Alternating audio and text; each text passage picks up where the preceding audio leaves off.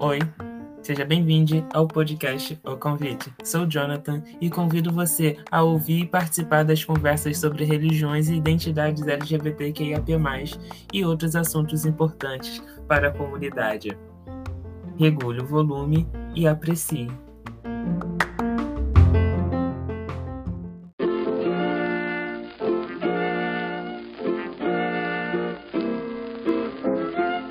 Você pode incentivar e apoiar a criação de conteúdos independentes. Assim, o convite chegará a mais pessoas da nossa comunidade. Saiba como apoiar na descrição desse episódio.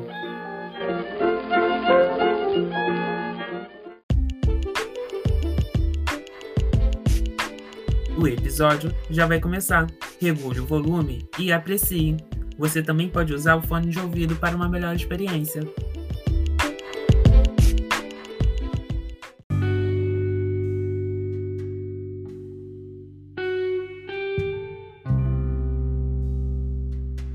Seja bem-vindo, seja bem-vinda a mais um episódio do Convite. Hoje eu estou aqui para falar junto com o Israel Rodrigues sobre vivências LGBTQIA+.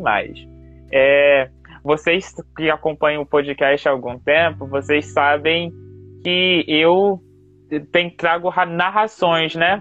Eu pego pessoas que narram histórias de outras pessoas LGBTQIA+, para a gente compartilhar essas histórias e ver que a gente não está sozinhos nesses ambientes. E foi assim que eu conheci o Israel. O Israel, no perfil dele, vocês podem estar acompanhando, vai estar disponível na descrição. Ele compartilhava histórias no perfil dele de LGBTs na igreja dele. E foi assim que eu conheci o Israel. E algumas dessas histórias se encontram lá no nosso podcast. Então, muito obrigado, Israel, por ter aceitado o convite. E por isso, né, esse tema Vivências LGBTQIA, porque agora a gente quer conhecer a sua história. O Israel, gente, ele foi pastor da Igreja Cidade de Refúgio, certo? Isso, e hoje.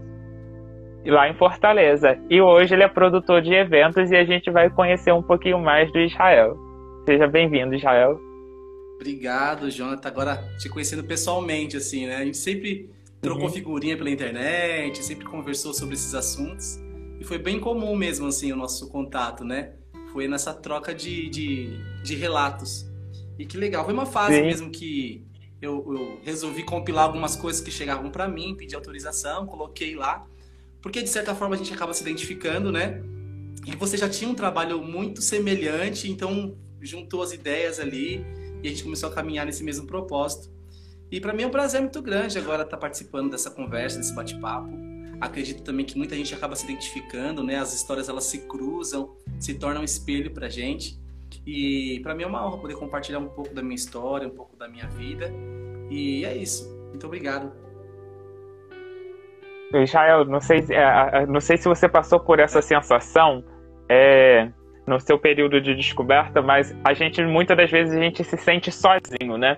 E quando a gente compartilha essas histórias, a gente percebe que a gente não está sozinho na igreja, na escola, na, na família, na sociedade, porque às uhum. vezes a, a, o, a gente viveu um momento de tão pouca representatividade nas mídias, no, e pela sociedade oprimir, coagir, ser tão violenta com o LGBTQIA+, que a gente acaba não falando e a gente acaba se isolando, né? Então, assim, quando essas iniciativas começam a surgir das pessoas falarem, sabe, via rede social, botar a bandeirazinha é, LGBTQIA, é, elas falarem sobre isso, né? Isso já mostra para quem está ali perto e que talvez ainda não se identificou quanto LGBTQIA, porque cada um também tem um processo de tempo para se identificar, as pessoas veem que elas não estão só elas passam a perceber nesse momento de que opa, e, ou, ou até mesmo de quando ela passa a olhar para o passado, ela consegue ver pessoas que foram é, tiveram uma representatividade e por talvez essas pessoas não se identificarem naquele momento, elas não conseguiam perceber que estávamos lá presente esse tempo todo. E com isso eu quero te trazer a primeira pergunta do nosso bate-papo. Qual é a sua primeira memória quanto LGBTQIA+. Cara, difícil, viu? Porque é justamente isso, a gente cresce dentro de uma bolha, principalmente quem eu, a gente que nasceu, não sei se você nasceu nesse meio tradicional, assim, mas nasceu também. Meu, Nasci. é zero. Se já não, não se tinha essa representatividade pela época que vivíamos, porque eu tenho. Você tem quantos anos, perdão? 23. Você tem 23, eu tenho 32. Tenho, sei lá, 9 anos a mais. Então eu sou, já, já sou de uma outra época ali. Porque, querendo ou não, uma fase de 5 anos já faz muita diferença, né? Essa diferença de, de tempo. E da minha época não tinha. Eu, eu fico lembrando assim, na televisão, tudo que se tinha era sempre algo muito caricato, muito escrachado, e era para a área da comédia. E, e nada, assim, era um absurdo. Então tudo que eu tinha de, de referência homoafetiva era essa. E aí eu tinha muito jogado de relance nos altares, na convivência, de que essa, essa questão da sexualidade era algo sombrio, algo intocado. Então, de fato, a sexualidade como um todo era um tabu na minha família. A gente não tocava nesse assunto. Então, quando não se tocava, logo era algo que, assim, intangível. Então, eu cresço com isso, eu percebo que eu sou diferente, eu percebo que eu sou mais sensível, eu percebo que eu chorava um pouco mais, percebo que eu tinha, eu tinha algumas. É, muita gente, eu, eu descobri que, é assim, que era assim também na infância. Eu tinha uma, uma questão com o meu corpo, de não me expor muito. É, eu era uma questão muito tímida em alguns certos ambientes. Na igreja, não. Mas na escola eu era extremamente tímido. Eu era tímido em, em qualquer outro ambiente que não fosse religioso. Então percebi que tinha alguma coisa diferente ali comigo. Aí fui hoje a gente para para observar a infância e aí vai dando esses insights já depois já já agora como adulto como jovem e cara eu fico lembrando assim que eu já cheguei a me apaixonar por meninos na escola e eu não sabia que aquilo era paixão. Para mim era só uma amizade intensa, é meu melhor amigo, né? E hoje eu fico pensando, cara, não, isso não é normal. Eu lembro que uma vez eu tinha um amigo que ele me deu um chocolate. Ele era filho de um pastor lá da igreja. Eu devia ter acho que uns 13 anos, 12 anos. Já era adolescentezinho assim. Cara, eu guardei aquela embalagem do, do chocolate. Pô, Pra mim aquilo era normal, porque era um grande amigo, eu queria guardar aquilo como lembrança. Mas você para pra pensar hoje, não, não é normal. Né? Você não sai guardando assim qualquer coisa de qualquer pessoa. Então percebi que ali eu já, já tinha algum afeto, e além do, é, do, do, da questão física, né? Aí depois dessa fase, assim, é, acho que com 15, 16 as coisas começaram a ficar mais claras para mim porque comecei a refletir sobre isso. Então ali eu começo a ter realmente assim a primeira noção do que são essas coisas, né? Mas é assim tudo muito reprimido também. E aí eu fui caminhando, né? É, revistas que, que chegavam de como é que fala? Aquelas revistas da Avon que vendia lingerie. Eu percebo que eu tinha um sentimento diferente quando vi um homem de cueca. Então, peraí, tem uma coisa errada, né? E uma coisa meio demonizada. E eu não compartilhava aquilo com, com alguém, porque acredito que muitos, como eu também, não, não tinham para quem falar isso. Imagina, vou falar uma coisa dessa, isso é coisa do demônio, né? Então, tudo muito velado e ao mesmo tempo. Ó, tem gente falando que lembra que ganhou um doce também do crush, né? é, é muito real isso, assim, muito real. E a gente não tem, eu, pelo menos eu não tinha essa consciência. Tão louco isso. Eu era tão ingênuo que eu não tinha essa, essa consciência. Eu sabia que tinha algo diferente. Eu lembro quando eu era adolescente também, eu participava de uma ação social que a gente jogava vôlei e futebol e tal. E, e até nesses, nesses esportes eu não me relacionava muito porque eu não, não gostava de me expor. Eu acho que eu já meio que sabia, mas me preservava, sabe? E aí jogando assim vôlei e tal, e, e os meninos agressivos, assim, gritando, não sei o quê. Aí um falou bem com a palavra assim: Ah, seu viadinho. Aquilo me feriu tanto. Eu falei: Caramba, alguém me, me descobriu, né? Eu saí do jogo, sumi no meio do acampamento, ficaram horas me procurando e eu chorando, tudo dramático. Enfim, então hoje, com a maturidade, com a consciência que eu tenho hoje, eu percebo que é, essas situações já eram sinais de que é, eu era diferente do que era considerado normal, né, naquela época. Foi mais ou menos assim durante esse período. Nossa, se deixar eu falo, eu falo bastante, viu? Você vai me cortando, vai seccionando, senão eu vou embora você me fez lembrar também de algumas experiências minhas. É assim, durante a pandemia, né, que a gente passou no, do gente estado na pandemia, mas no primeiro momento da pandemia, no ano passado, que a gente foi obrigado a estar com nós mesmos naquele tempo, naquele período, eu voltei a algumas memórias, né? E eu também lembrei de um menino que eu gostei e eu não fazia ideia de que eu tinha gostado dele. E foi por volta do nono ano da, do ensino fundamental, isso em 2011. Então, assim, eu deveria estar com 14 anos, 13 para 14 anos, e eu só fui ter consciência disso ano passado. Porque, assim, a gente se reprime tanto que a gente não consegue perceber. E, assim, e você falou da questão da, da da, da palavra ofend...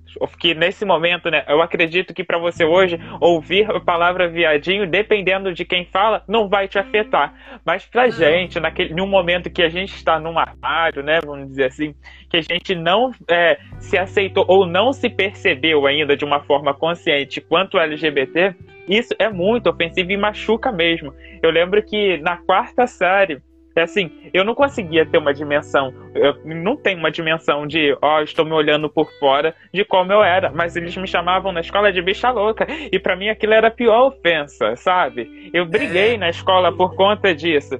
E assim, quanto a, a, as crianças, né, falavam aquilo para ofender, e pra gente perceber que, assim, a nossa, o nosso inconsciente foi construindo isso de uma forma tão assustadora devido o que a gente via ser falado sobre LGBTs na época, que quando a gente era remetido a isso, a gente se sentia mal, como se isso fosse algo sujo, algo errado, sabe? Ah, você é uma bicha, você está sendo errado, você não presta, sabe? E a gente toma isso naquele primeiro momento, quando a gente ouve, como algo relacionado a caráter, né?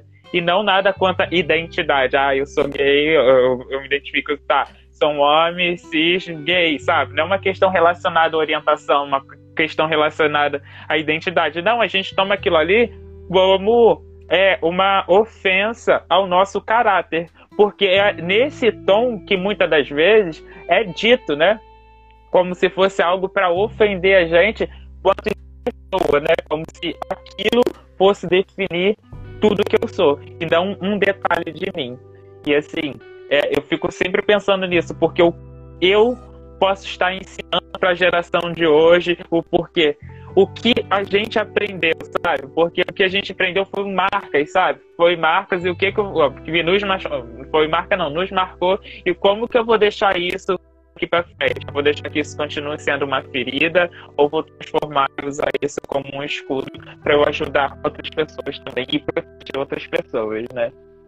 É, para quem está ouvindo a gente, é, através do podcast, é, como vocês sabem, a forma que eu mais gosto de podcast é através de lives, porque assim tem uma interação com vocês nos acompanhando. Mas vocês que estão nos ouvindo através da plataforma de podcast, vocês têm uma ferramenta de gravar mensagens.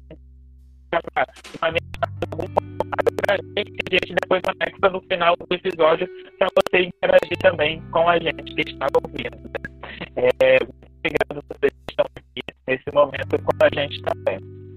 É, Israel, é, eu queria saber como foi o início da sua experiência jovem da sua infância. Você cresceu na, no ambiente religioso ou você entrou numa, é, numa igreja ou numa comunidade religiosa já depois de alguma idade? É, João, você pode repetir? O, ele tá fragmentando, tá cortando bastante aqui para mim. Não consegui te entender. Tá.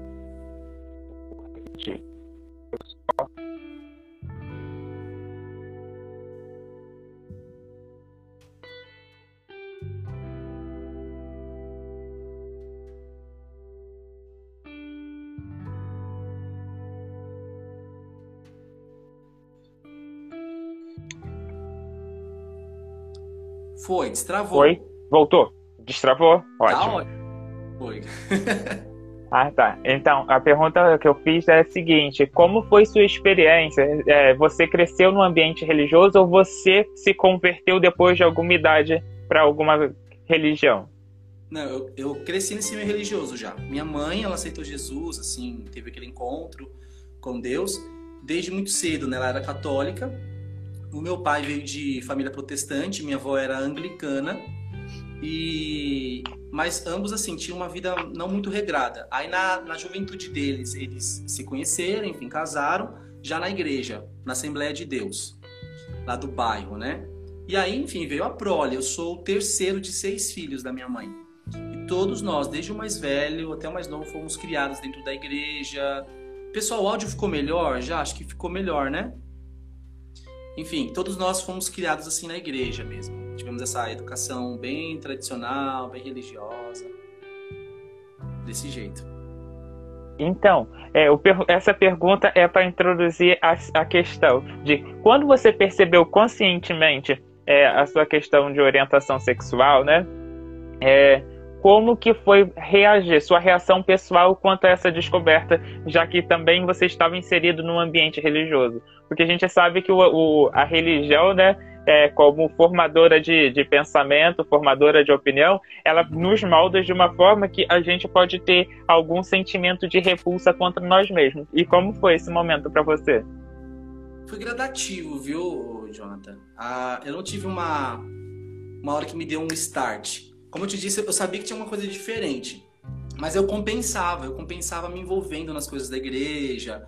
Uh, e até hoje existe uma, uma indagação que eu tenho em mim que, sei lá, não sei se eu talvez seja bissexual, não sei. Porque é uma construção essa, essa questão da, da sexualidade, né? E eu lembro que, de fato, eu sentia até uma atração por meninas na época, então para mim tava ok. Mas eu também sentia por meninos. Só que eu sentia mais por meninos do que por meninas. E eu ficava naquela dualidade. Pô, existe alguma coisa errada dentro de mim, eu vou sufocar ela e vou aproveitar que existe sim ainda essa tendência para gostar de mulher e vou continuar é, levando a minha vida como se ninguém soubesse de nada. Só que aí entra aquela fase da descoberta, né? Que aí eu, eu, eu começo a sair daquele ciclo que eu tinha. Por exemplo, eu estudava numa escola que minha mãe era secretária da escola. Então eu ia com ela, me encontrava com ela, eu, eu almoçava, eu almoçava com ela na sala de professores, é, então eu tinha sempre essa, essa figura de liderança, sempre me cerceando, né, sempre de controle. Eu ia para a escola com os meus irmãos, voltava com eles também, e, e, era isso, e era igreja direto, a igreja era no quarteirão de cima, então eu tinha isso. Mas chega um momento da adolescência que, por exemplo, eu fui para um cursinho técnico, aí lá eu começo a conhecer outras pessoas, com outros tipos de pensamentos. Pra você ter uma ideia, na escola que eu estudava, até na sala, eu me envolvia com, a, com as crianças, adolescentes da mesma igreja que eu. Então, na hora de fazer trabalho, era com os evangélicos. Na hora de. de entende? Assim, para não se envolver com o mundo, tinha aquela coisa toda. É, aí eu vou para um ensino técnico em que todo mundo é muito louco, assim, né? Uma galera, para minha realidade, muito cabeça aberta. E eu vou fazer um curso, qual que é o curso que eu faço? Secretariado. Não sei porquê, escolhi secretariado, nem imaginei. Eu entrei numa sala, eu te juro, tinham 43 mulheres e só eu de homem. Falei, caramba, realmente tem uma coisa diferente em mim. Mas fui, meti as caras e tal, você não vou deixar minha masculinidade ser afetada por isso. E sentei lá. Aí lá eu começo a, a, a mergulhar nesse universo diferente, conhecer outras pessoas. Meu, e aí ali que eu começo a sentir essa sensação de liberdade, de trocar os horários, de não, não entrar mais naquele ciclo de controle, que aí eu começo a, a compartilhar esse meu sentimento. Primeira vez que eu contei foi nessa fase para uma amiga minha lá da época, né? Até hoje nós somos amigos assim. Isso, isso acho que foi em 2000 e 2007, por aí. E aí uh, eu comecei a fazer estágio também aí novas pessoas, fiz no centro de São Paulo, então tinha uma rotina totalmente diferente. Aí lá eu comecei a conhecer outras pessoas. Foi ali que eu comecei a perceber olhares de outros homens no ônibus. Eu comecei a perceber o que era ser cantado, eu comecei a perceber o que era flertar. Na escola também, lá no ensino técnico. Então tudo aquilo começa a, a, a, a me atrair de uma maneira muito diferente. Olha o Paulo aqui ó, já. comentando. Então foi isso. E aí só que isso na dualidade da igreja. Então tudo era muito escondido. Eu comecei a viver uma vida dupla. Então, quando eu levantava de segunda a sexta, levantava para trabalhar e depois à noite o curso, eu, eu era um Israel se descobrindo, tomando pela primeira vez uma bebida alcoólica, uma cerveja, tava, tinha acabado de fazer 18 anos. Então, começo a falar de assuntos que eu nunca tinha falado antes, começo a, a criar uma identidade própria, né? Me entender como um indivíduo. E foi extremamente conflitante, porque na igreja eu também tinha uma persona. Eu tinha uma pessoa, alguém a ser. Uh, porque desde muito cedo, com 13 anos, eu já comecei a reger o coro da igreja. Então, imagina uma criança de 13 anos regindo um coral de 60 vozes. Senhores, eu, eu regia meu pai. Então, eu orientava musicalmente meu pai, minha mãe, meus irmãos, os meus amigos. Então, eu tinha uma posição de liderança na igreja desde muito cedo. Então, eu pulei essas etapas né, de, de viver uma infância dentro da igreja, que por um lado foi bom, mas por outro lado muito prejudicial. E eu começo a, a tentar manter esse status, essa aparência dentro da, da minha comunidade religiosa, porque eu não começo a ser conhecido só dentro da minha igreja. Existem, existem aquelas igrejas que são irmãs, né? Na Assembleia de Deus existe o setor. Então, dentro do setor, todas as outras igrejas se conheciam. Então, é uma trama muito grande de, de, de pessoas que se conhecem, é uma rede muito grande. Eu ia muito na sede da igreja, começo a fazer trabalhos. E aí, é, eu lembro que eu fui, a minha primeira balada fui escondido, fui depois de um culto. Comecei a mentir muito, porque eu não queria magoar minha mãe, não queria magoar meu pai. Então acabava o culto. Ah, eu lembro que eu estava já namorando o rapaz nessa época, que foi o meu grande amor naquele momento e tal. E para ela era um amigo. Ele parava com, com o carro na porta da igreja, eu regia o coro, tudo, não sei o que, aquela coisa toda. E aí eu falava para minha mãe: mãe, eu tenho um casamento para fazer, porque eu, eu cantava muito em casamento também. Sei lá, era um sábado à noite, eu falava: eu tenho um casamento domingo de manhã para fazer. Então eu já vou dormir na casa do meu colega e aí aquilo lá, você mete o louco. Então eu comecei a mentir muito. Né? Você comete um erro para que você não fira alguém, mas você não, não, não, entende a dimensão que isso vai tomando. Por falta de, de conselhos, por falta de referência, que eu, isso que a gente está criando agora. Eu não tinha, por exemplo, um, um podcast para ouvir. Eu não tinha um celular, na verdade, às vezes era difícil até um celular você ter, né? Você pagava aqueles pacotes absurdos de, de SMS. Então, a informação ela era muito escassa antes. E, e as figuras de representatividade também. Então, no desespero, no afã daquela situação, você começa a magoar pessoas ou criar situações extremamente delicadas, né? Uma bomba relógio, porque uma hora isso. Então eu lembro que eu fui para uma balada e aí primeira vez que eu fui, na semana seguinte, olha que mundo pequeno. Na semana seguinte, encontrei com uma amiga no ônibus da igreja e ela falou assim: Israel, lembra é, de fulano que saiu da igreja? Eu falei, lembro. Então, ele disse que te viu numa, na fila de uma boate gay. Eu, que absurdo, não, era alguém muito parecido comigo e gelado, eu suava frio, assim, ó. Eu falei, meu Deus do céu. Então, comecei a, a desenvolver toda uma vida dupla é, durante muito tempo. Durante muito tempo. Até que a, é, eu vou seguindo, pode seguindo na história, assim, para resumir? Quando os meus pais souberam, fica mais fácil. Até que eu lembro que tava muito intensa essa minha vida mais noturna, de sair, e minha mãe sabia que tinha uma coisa errada. Meu pai sabia, bem. O Israel já não é mais o mesmo, ele, ele tá frio, tá, tá mais é, respondendo mais, aquela coisa toda. Foi quando é, eu já tava namorando com esse rapaz quase dois anos escondido. Pra família era um amigo.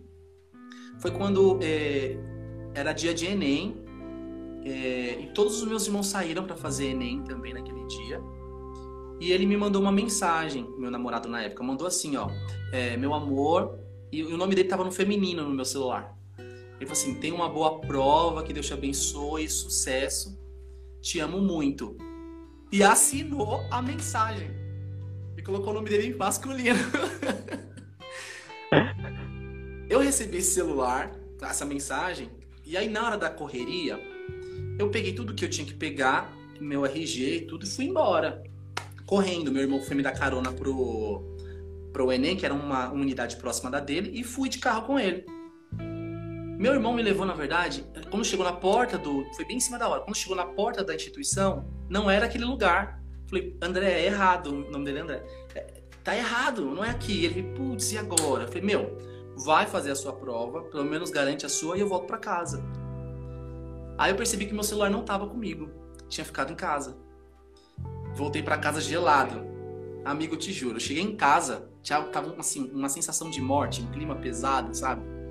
Minha mãe tava de um lado, meu pai de outro no sofá, chorando horrores, assim, horrores, chorando, chorando, chorando. E ela pegou o celular. Ela falou assim: Israel, isso aqui que eu li é o que eu tô pensando? E a gente sustenta até o final, né? Eu falei: Eu não sei o que a senhora tá pensando, o que, que a senhora leu? Ela começou a ler mensagem por mensagem que eu tinha salvo e depois tal, tal, tal. E aí, naquele primeiro momento, eu chorei muito também, por vergonha, por ter mentido. Eu era muito novinho, eu tinha acho que uns 19 para 20 anos. Então, eu chorei muito, eu era muito ingênuo ainda, sabe? E aí, teve tudo isso. E aí, o discurso foi: olha, nós estamos juntos com você, papai vai te ajudar, nós vamos caminhar junto e você vai ser curado disso. Eu não sei exatamente o que é, se é uma doença, se é demônio, mas nós estamos juntos, nós vamos vencer isso junto. Você quer vencer? Aí eu em prantos falava: quero. Mas era aquilo, né? Porque na minha cabeça é. Tava muito claro, eu não posso amar a Deus e amar outro homem. Então, o meu amor por Deus sempre foi tão intenso, tão grande, sabe? Tão entregue, que eu não poderia largar o meu Deus por um homem, por uma vida promíscua, suja.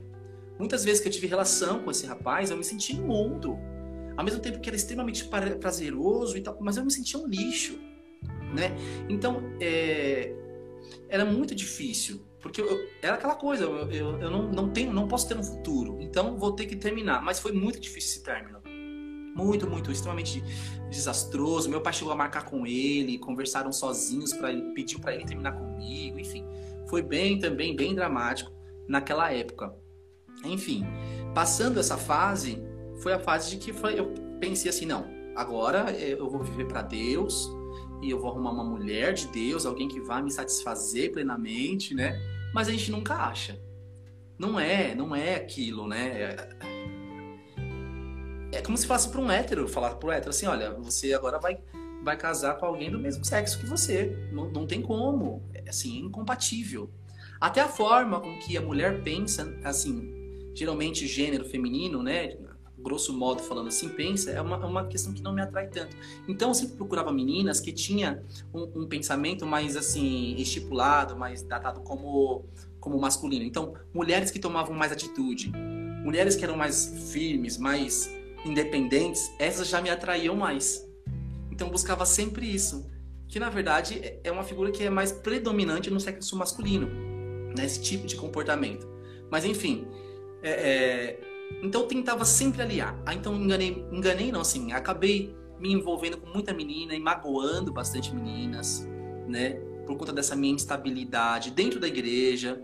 Então começava a namorar, vinha aquela torcida toda, né? A, a igreja toda, não.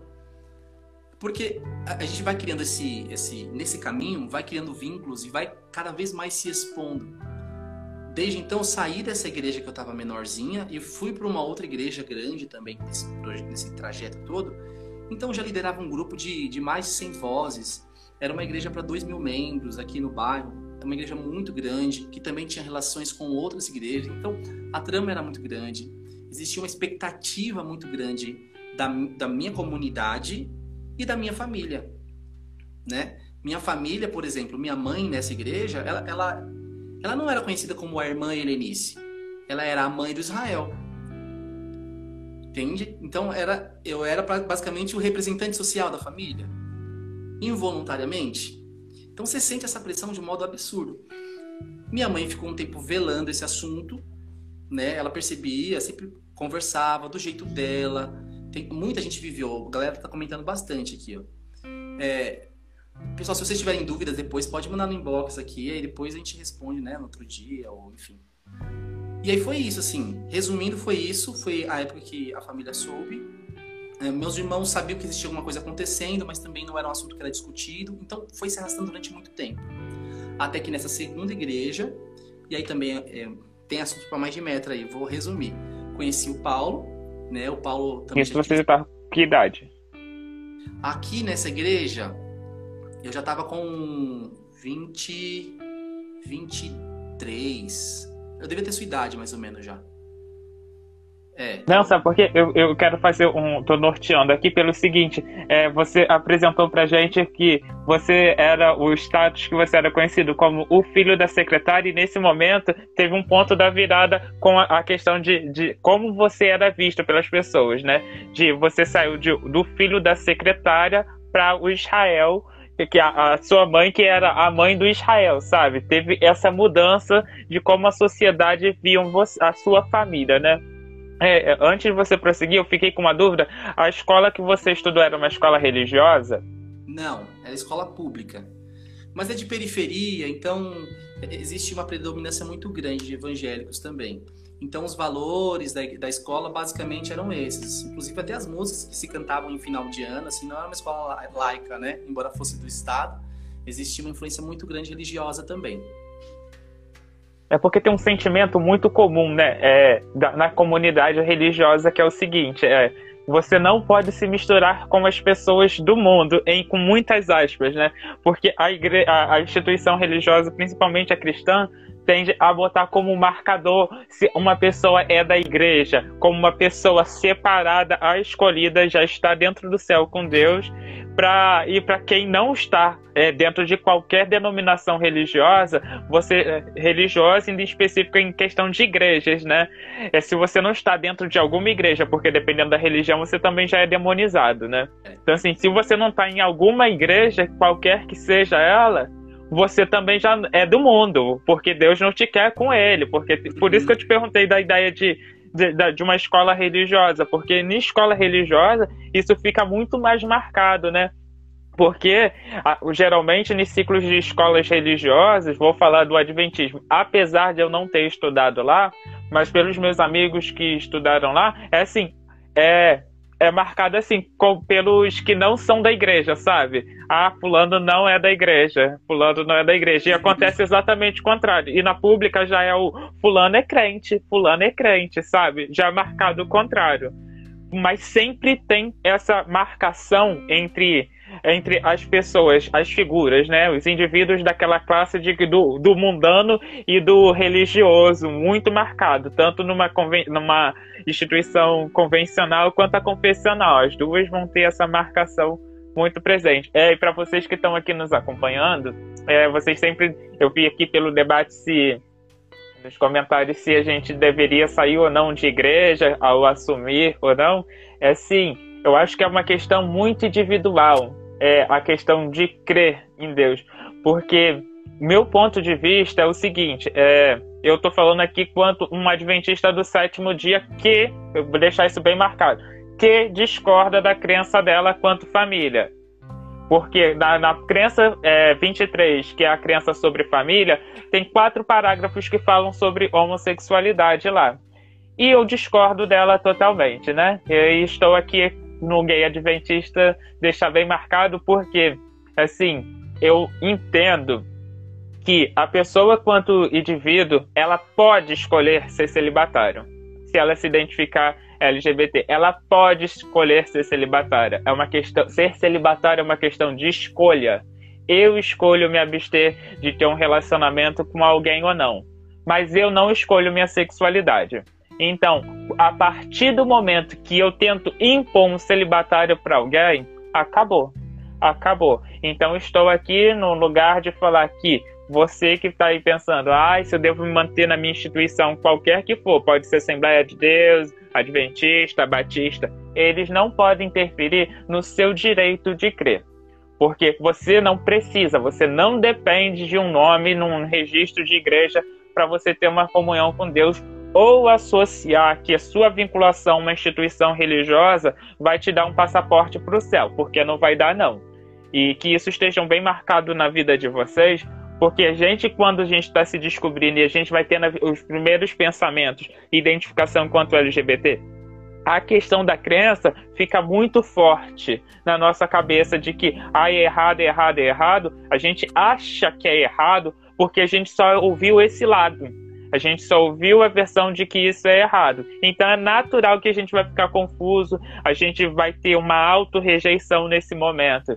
Então, assim, é, estou, eu estou aqui à disposição para conversar com vocês depois, porque, assim, a vivência LGBTQIA, dentro do ambiente religioso, pode estar relacionada a uma coisa muito séria é, vi aqui nos comentários assim, ah, sobre falar com o meu pastor atual. Ah, é, eu tenho que falar com o meu pastor atual. O pastor, ele não é legislador de vida de ninguém. Ele não é medidor de santidade de ninguém. Ele pode te dar um aconselhamento espiritual, pode te dar um aconselhamento espiritual, mas cuidado, principalmente em religiões tradicionais, igrejas tradicionais, que esse aconselhamento pastoral pode estar vindo muito forte, sabe com o quê? Com um abuso espiritual. principalmente quando eles usam da sua fé como uma ferramenta para atacar. Eles pegam o poder deles, né? Porque a gente sabe que os pastores dentro de uma comunidade é, religiosa ele exerce uma função de poder. Se ele te, eh, te impõe uma ideia, por exemplo, de que você tem que ser celibatário, ele está abusando do poder dele e ele está abusando da sua espiritualidade. Então, a gente sempre estará aqui para conversar com vocês sobre as vivências LGBTQIA nas, nos ambientes religiosos, para que você não sofra esse tipo de abuso dentro da sua comunidade religiosa. E, Chael, continua sua história aí pra gente, que ela tá bem legal. Não, isso que você falou é extremamente importante, assim.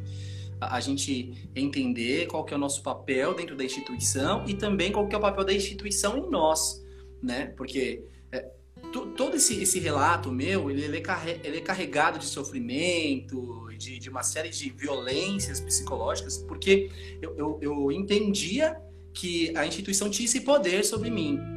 E eu me deixava ser assim. Ah, mas você, você não era engenheiro. A gente, a gente se torna por, por conta da construção, né? Você, é, você cresce, então existe uma estrutura psicológica em você que ela precisa ser refeita. Então existe uma desconstrução e uma construção de quem é você como indivíduo é, é, e se relaciona com, com a instituição igreja. Então meu relação, minha relação com a igreja em si era de total dependência, de total controle, né? Por mais que nessa fase já eu estivesse desenvolvendo uma autonomia de pensamento. E aí começa a ficar muito conflitante. Por quê?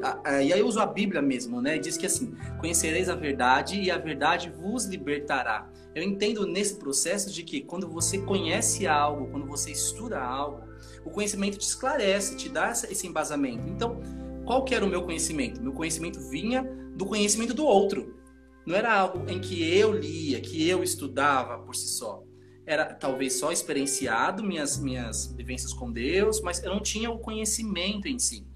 Então, meu conhecimento era baseado naquilo que, que eram falado. Então, se falassem que, sei lá, comer manga é, é, pecado, eu não ia comer manga, porque o pastor tá falando que não, não é para comer manga, sabe? Assim, um exemplo. Então, cara, é muito difícil, assim. Então, eu cresço dentro dessa dualidade toda, dessa vida dupla, é, nessas nuances, eu começo a, a desenvolver essa facilidade com mentir, sabe? Com, com com essa construção, enfim. Eu sei que aí, nesse período, estando na igreja, o Paulo já tinha sido dessa igreja que eu estava agora, ele já tinha saído dela e estava numa igreja aqui próxima.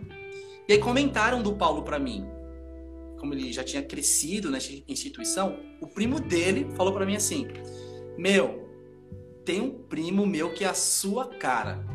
Ama a Deus, ele, ele vai para cima mesmo, é um cara que investe na obra, que ama as coisas de Deus. Mas tem um problema. Eu falei, qual que é o problema? Aí ele falou assim, é, ele é gay, cara.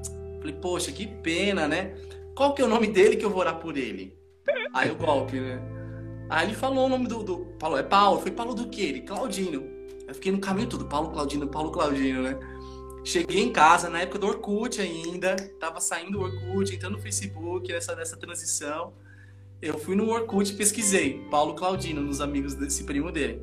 E encontrei ele lá. Nossa, assim, é, as pessoas falam que. Eu gosto de, de, de trazer meio um poema para essa história, mas é, eu foi amor à primeira vista mesmo. Eu vi ele assim e falei, meu, esse cara é lindo. E aí comecei a ver as fotos, curtir as fotos dele. Aí tinha aqueles pokerzinho que você construía, sabe? Um mini poker que você interagia com as pessoas. É, e aí eu pedi para dançar com ele e ele aceitou a dança. Falei, opa, então peraí, tem, tem um futuro aí, né? Bom, só que aí a, a conversa não, não, não, desenrolou muito, foi assim, muito superficial e ficou. É, desinte... o pessoal tá dando risada do Orkut aqui, gente. É, entreguei a idade. Aí chega um momento que eu fico nessa luta, né? Arrumei uma namorada, namorei essa menina, ela é era de um campo muito grande também, neta de líderes aqui, então já aumentando mais gente nessa trama toda. Num final de ano, eu namorei um ano com essa menina. É, num final de ano, fomos eu, ela, a prima dela e um amigo nosso da, da época para um musical de Natal que teria numa igreja aqui próxima, uma grande igreja também. E aí fomos lá. Eu assisti o um musical e, eu não entendi que, por exemplo, o Paulo estaria lá. Eu não fiz essa, essa, essa conexão. No final, quando eu estava lá parabenizando meus amigos, enfim, os familiares estavam lá também, ele passa, na hora que ele passa na minha frente, assim, ó, é, parece que tudo ficou slow motion, sabe? Ele tava com cabelão, suado, uma voz rouca, eu lembro de tudo. E eu tava de mão dada com a minha namorada naquela época. E na hora que ele passou, eu, eu te juro assim, ó, eu passei mal. Minha boca ficou branca. Eu fiquei pálido, sumiu o sangue assim. E, e, e, e eu fiquei, meu Deus do céu, esse, esse cara aqui é demais. Eu, eu, eu, e aí eu falei, tem uma coisa muito errada. Tanto que minha namorada na época virou assim e falou assim: Você tá bem? Você, você, você tá pálido? Eu falei: Ah, não, é o calor, né? Dezembro e tá? tal. Meu Deus do céu. Aí ele veio, a gente se cumprimentou. Ele também era amigo desse meu amigo lá, na época, que também era líder da mocidade da igreja que eu frequentava. E ali até estranhou que a gente já se conhecia e tal, mas ficou aquilo no ar. Naquela semana a gente voltou a conversar um pouquinho. Uh, passou um tempo, é, não, óbvio, não se sustentou esse namoro, nós terminamos, eu e essa menina, e, e aí eu fui pra igreja, né? Vai acontecer algo diferente. Foi quando ele foi com os pais deles, dele na minha igreja, voltou lá. Quando ele voltou lá, eu falei, ah, deixa, vou dar o bem-vindo para esse cara, vou amarrar esse cara aqui nessa igreja. Fui lá, dei as boas-vindas. Em uma semana, a gente já estava namorando escondido. Olha que perigo. Porque eu falei, meu, é isso. Eu não sei o que está acontecendo, mas eu, eu, tenho certeza do que eu tô, do, do que eu tô sentindo. Deus pode estar me condenando, Deus pode estar julgando, mas, cara, eu amo. E aí foi, e aí ele veio para seguir novamente. As pessoas já sabiam do histórico dele, porque ele já tinha sido casado com outro homem, então as pessoas meio que achavam que ele estava no celibato, né? Mas é aquilo, se tá dando certo, ok, deixa aí. Enquanto ele não fala nada, vai empurrando com a barriga. E, aí, e a gente era assim, os melhores amigos, para cima e para baixo. E ia para a igreja junto e fazer. E, e a igreja, o grupo de jovens começou a crescer muito, começou a prosperar, né? o grupo começou a crescer, começou a chegar gente nova, o pessoal começou a ficar animado. Eu, nesse momento, era... você estava, era uma igreja tradicional? Na Assembleia de Deus. Na Assembleia. Mas para todo mundo a gente era amigo, né? É, eu era regente dos jovens, do coro jovem lá da igreja. Ele ficou como uh, um diretor administrativo do grupo porque não tinha só os jovens da sede, existiam os jovens também de outras igrejas, das congregações, das igrejas filhas. E a gente coordenava toda essa galera.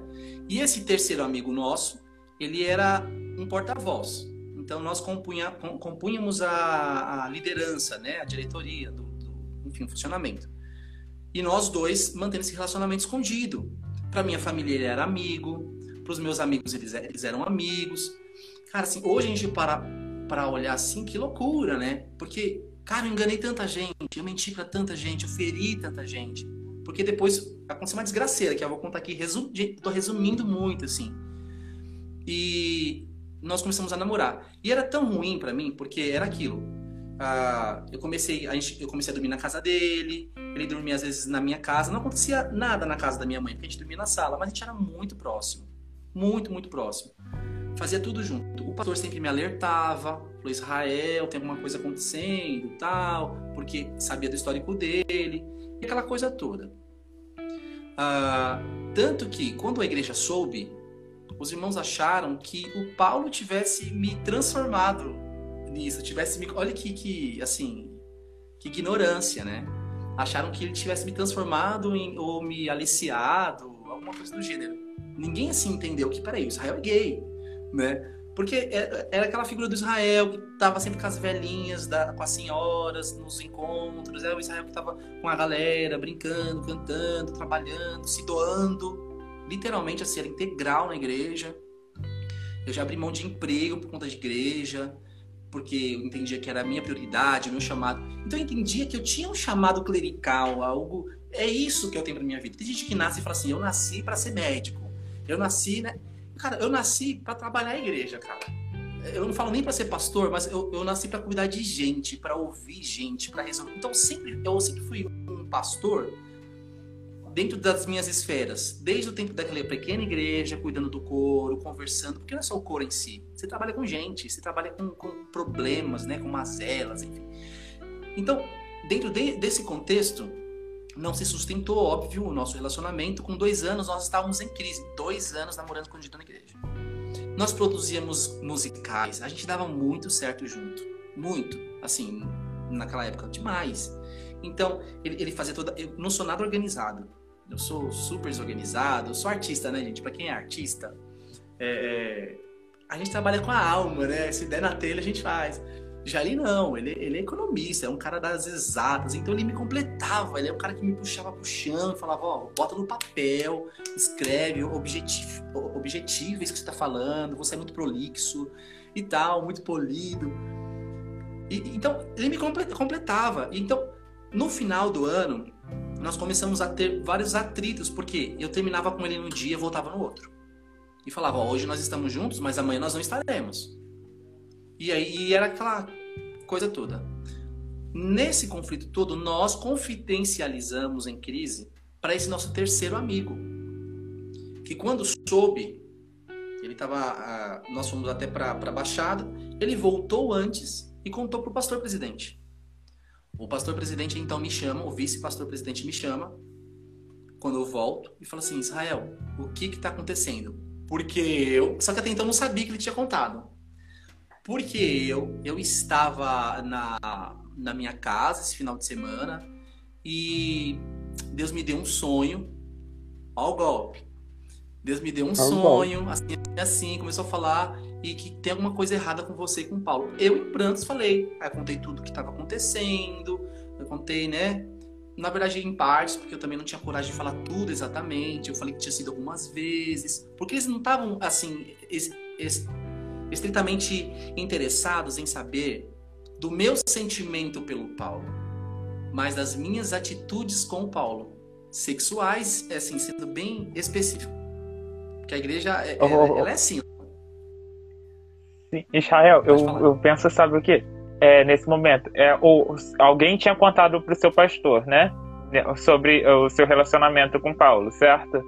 E ele veio e apresenta para você é, que foi um sonho. E aí, é, é, vocês conseguem entender, é, vocês que estão nos acompanhando, que isso se configura abuso espiritual? Porque eu e abuso de poder, eu uso a minha condição é, como ministro do evangelho e para eu conseguir uma informação de um membro, uma confissão, né? Porque o que geralmente os líderes religiosos da, de igrejas tradicionais querem é uma confissão.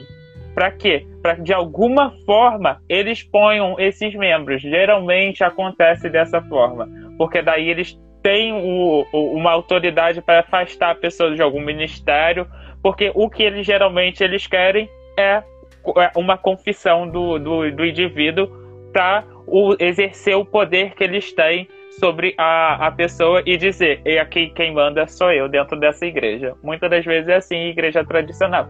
Então, vocês que estão nos acompanhando, novamente eu repito, é, é muito importante esse contato que a gente tenha com os pastores, é muito importante. Mas cuidado, sabe? Cuidado, porque a fé de vocês, a espiritualidade de vocês não depende de ninguém, unicamente de você e Deus.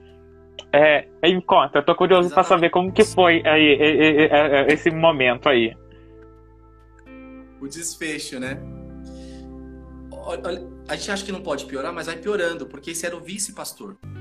Então o vice-pastor fala pra gente assim: olha, é, eu vou viajar, vou para os Estados Unidos, tenho família lá, alguém assim. Isso era um final de ano, né? É, então, quando. Foi logo depois de um musical, de um outro musical que nós fizemos juntos. É, quando eu voltar, eu decido o que fazer. Naquela hora me deu um start. Falei, mas espera aí, que Deus é esse que revela, né? Tem uma, uma, sei lá, dá uma revelação, mas não dá a solução do problema, não... porque geralmente eu acredito que Deus nos mostra coisas e, e fala conosco de diversas maneiras, né? Não precisa ser através de palavras, através de situações, sentimentos, enfim. Eu acredito que Deus se manifesta e fala com a gente mas ele fala sempre nos alertando, nos livrando, nos direcionando, mas nunca só fala uma coisa por falar, porque isso aí é fofoca, né? Falei, nossa, mas peraí, tem uma coisa estranha. E eu saí de lá, assim, muito confuso. Eu estava abalado, Primeiro porque o meu relacionamento estava muito ruim, eu não tinha com quem falar. Então, com quem eu falo, fala que é desse jeito. Então, eu estava vulnerável. Em contrapartida, o Paulo também foi questionado, né? Ele tem a história dele, tem coisas assim absurdas que ele ouviu, porque quem, quando o pastor ele volta dessa, vi dessa viagem, ele ele fala assim: é, eu vou ter que passar para o pastor presidente, esse é o vice-presidente até então. Então eu vou passar para o pastor presidente, que é mais fechadão, é mais um senhor, assim, bem carrancudo e tal. É, e eu vou passar para ele a situação, e aí ele vai pensar no que fazer. Tá bom. Ele foi então. O Paulo foi direcionado a falar com esse outro pastor mais tradicional. E aí lá ele falou várias coisas absurdas, assim, do tipo que, que falava assim: é, Paulo, você é reincidente no pecado. Não é a primeira vez que acontece com você. E a Bíblia diz que quando isso acontece, quer dizer que o Espírito Santo já se retirou de você. Então, ele falava assim que para você, Paulo, não tem mais jeito. Para mim, depois eu fui conversar também com o pastor presidente e tal, ele chegou a falar uns absurdos assim. Eu até relatei num, num ele, ele pergunta assim: Mas Israel, eu contei tudo. Eu chorava para ele assim, contando do meu sentimento, do meu amor, do meu apego ao Paulo, da nossa história de amor. E aí ele resumiu tudo isso numa simples pergunta. Mas responde para mim: quem que foi, quem que fez o papel da mulher? Assim, é assim, não tem nem o que falar de tão absurdo que é ouvir uma coisa dessa. Mas para ele fazia todo sentido perguntar isso, né? Enfim, daria uma outra história, só essa pergunta já dá um debate. Eu fiquei assim, abismado, abismado. E, eu não tive nem como responder ele. Bom, ele montou uma CPI do pecado e toda aquela coisa. Nós fomos disciplinados. Para quem não sabe, ser disciplinado na Assembleia de Deus ou em muitas igrejas tradicionais é você ser afastado da comunhão da igreja. Então você não participa da, do ato, daquele ato simbólico que é tomar a Santa Ceia, né? Você não participa mais de nenhum grupo da igreja, você não pode mais fazer nada do que você fazia. Então você é apartado do grupo e estando nos mesmos lugares. Aí começa toda essa violência, sabe, de, de, de, de, de se apartar. Eu super me dispus, dispus para isso. É, já tinha conhecido uma menina nesse inteirinho, nesse, nesse, ó, nesse, nessa bagunça toda, eu já estava procurando uma menina. Já tinha conversado com ela um tempo. Meu, uma garota maravilhosa. Uma menina assim super pra frente, sabe? Ela era da presbiteriana. E. E aí foi quando o, o pastor falou assim: Meu, investe nessa menina, porque já abafa o caso, né? Mas vou ter que passar isso pra igreja. Falei, não, você vai falar isso pra igreja? Ele, preciso, porque tem que passar pra igreja o que aconteceu e tal. Eu falei, não, não, não. Ele queria falar numa santa ceia que é um, um, um culto que vai, vai todas as igrejas, a igreja lotava, então era um culto mais solene. E aí a gente falou assim, não, se você fizer isso, aí eu vou processar a igreja. Aí meus, meus pais já estavam sabendo, né? Estavam aquele auê, aquele fuzuê, meus irmãos, assim, decepcionados comigo, porque já começou a vazar. Ele já tinha falado para alguns irmãos nos corredores da igreja, então já estava tava estourada a fofoca já. E isso já era um, um, um, janeiro, já era janeiro, fevereiro dessa época. Então foram, foram essa, essa virada de ano mais turbulenta assim que eu passei, porque a, nessa época ainda para ajudar, no dia que eu estava contando, confessando meu pecado ao pastor, era o dia que eu e minha família estávamos nos mudando para literalmente dentro da igreja. Nós estávamos sendo caseiros da igreja. Então, você imagina, eu sendo disciplinado, passando pela situação, eu saí da sala do pastor e entrei na minha casa sendo pintado, no apartamento da igreja. É, então, era, um, foi muito complexo, assim. Eu tratei isso, graças a Deus, em terapias e tal. Mas foi um momento muito tenso. Feito tudo isso, o... ele falou para a igreja, mas numa terça-feira, num culto administrativo, que por sinal estava mais cheio que a Santa Ceia. Era carro que tomava a rua, assim, de gente. Veio gente de congregação. Para você ver como a fofoca correu, assim, em três dias. Tive que acionar advogado para ir nesse culto. Foi uma situação, assim, assim, horrível. E aí ele pergunta para a igreja, quem que é, quem que é, Paulo e Israel estão sendo afastados do corpo por motivos de pecado contra a carne. Aí todo mundo já entende, né? Só essas duas pessoas. Quem está a favor, fique de pé. Até eu fiquei de pé. Olha que nível. Eu fiquei de pé, o Paulo ficou de pé, todo mundo ficou de pé, chorando, aquela coisa toda. e entrei em disciplina. Fiquei, te juro, comecei a namorar essa menina. O Paulo é, começou a namorar com outra garota também. Nós saíamos os quatro juntos. Contei para essa menina o que tinha acontecido, porque ela era da presbiteriana. Contei para ela e ela falou assim: Olha, não conte para os meus pais. Porque se você contar para os meus pais, eles não vão permitir que a gente namore.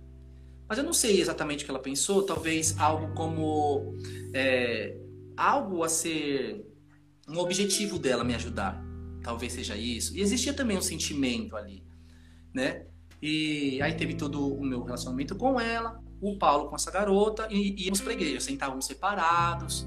Uh, as famílias, a igreja começou a se dividir. Um ano depois, meu relacionamento, óbvio, também não dá certo. Ele termina da pior maneira, com eu dizendo para o pastor que ia me desligar da igreja, que já fazia um ano que eu estava disciplinado, estava namorando, fazendo tudo que a cartilha mandava, e ele não me colocava em comunhão com a igreja.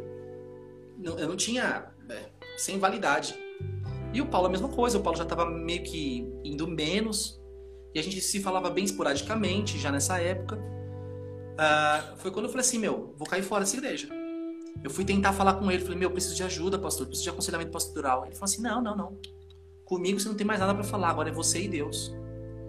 Então a última vez que eu falei com o pastor foi para confessar o meu pecado. Depois eu fiquei um ano disciplinado, sendo atacado por todo mundo, recebendo ligação, ligação de outras igrejas. O pastor Edson Queiroz, falecido já da primeira igreja batista de Santo André, me ligando, o pessoal da presbiteriana me ligando, da quadrangular, o pessoal de outros setores, todo mundo me ligando, sendo atacado, e eu não tive o mínimo de apoio da igreja. Nem, nem psicológico, nada, nada, nada, nada, nada do meu quarto, eu ouvia ele falando na sala pastoral, que dava para ouvir a sala pastoral do meu quarto. Eu ouvia ele falando de mim, do Paulo, e como ele falava de mim. Eu ouvia, porque o meu quarto também era atrás do tanque batismal da igreja, eu ouvia as irmãs orando por mim, e que absurdos de oração. Então, foi, foi assim, extremamente tortuoso. Foi quando eu falei assim, aí nós já estávamos saindo no final desse ano também dessa, dessa casa, alugamos a nossa casa próximo à igreja, minha família, a gente. E aí eu falei, meu, vou, vou me desligar disso daqui. Foi quando eu falei, vou sair fora, tal, tal. Pedi para me despedir da igreja. Pedi perdão para a igreja por ter enganado e tal, porque até então, já que estava fazendo toda a, a, liturgia de expor, então agora eu quero pedir também perdão publicamente. Foi negado. O que, que eu fiz? Fui lá, fiz um belo de um texto, coloquei no Facebook falei, ó, estou me desligando, mas com gratidão. E, meu, não, não expus nada que tinha de problema na igreja. Mas coloquei lá. Estava me desligando, tal, que amava, coloquei algumas fotos. A igreja começou a responder embaixo. Isso tá pior que o SUS, muita gente morrendo. Nossa, que absurdo você se desligar, porque todo mundo sabia. A igreja já estava se rompendo porque existia os adeptos do pastor presidente e do vice. Então o vice era meio que a favor da gente para poder incluir, mesmo não concordando, mas incluir como seres humanos e o mais tradicional. Então é dividida dentro da igreja. Então começou aquela coisa, foi a deixa para poderem atacar o pastor e trazerem muitas coisas do passado. Nossa história foi só uma agulha para estourar o balão. Resumindo a história, o filho do pastor. Pode, você quer falar alguma coisa? Não, eu ia falar o seguinte: é, vamos dar uma pausa aqui para a gente abrir antes que caia, que o Instagram caia a live. Tá e a gente continua. É, só dá uma pausazinha aí, gente. Acho que em dois minutos a gente já consegue voltar. Só o tempo de salvar essa live e abrir a próxima. E a gente já está de volta para a gente continuar esse bate-papo aqui.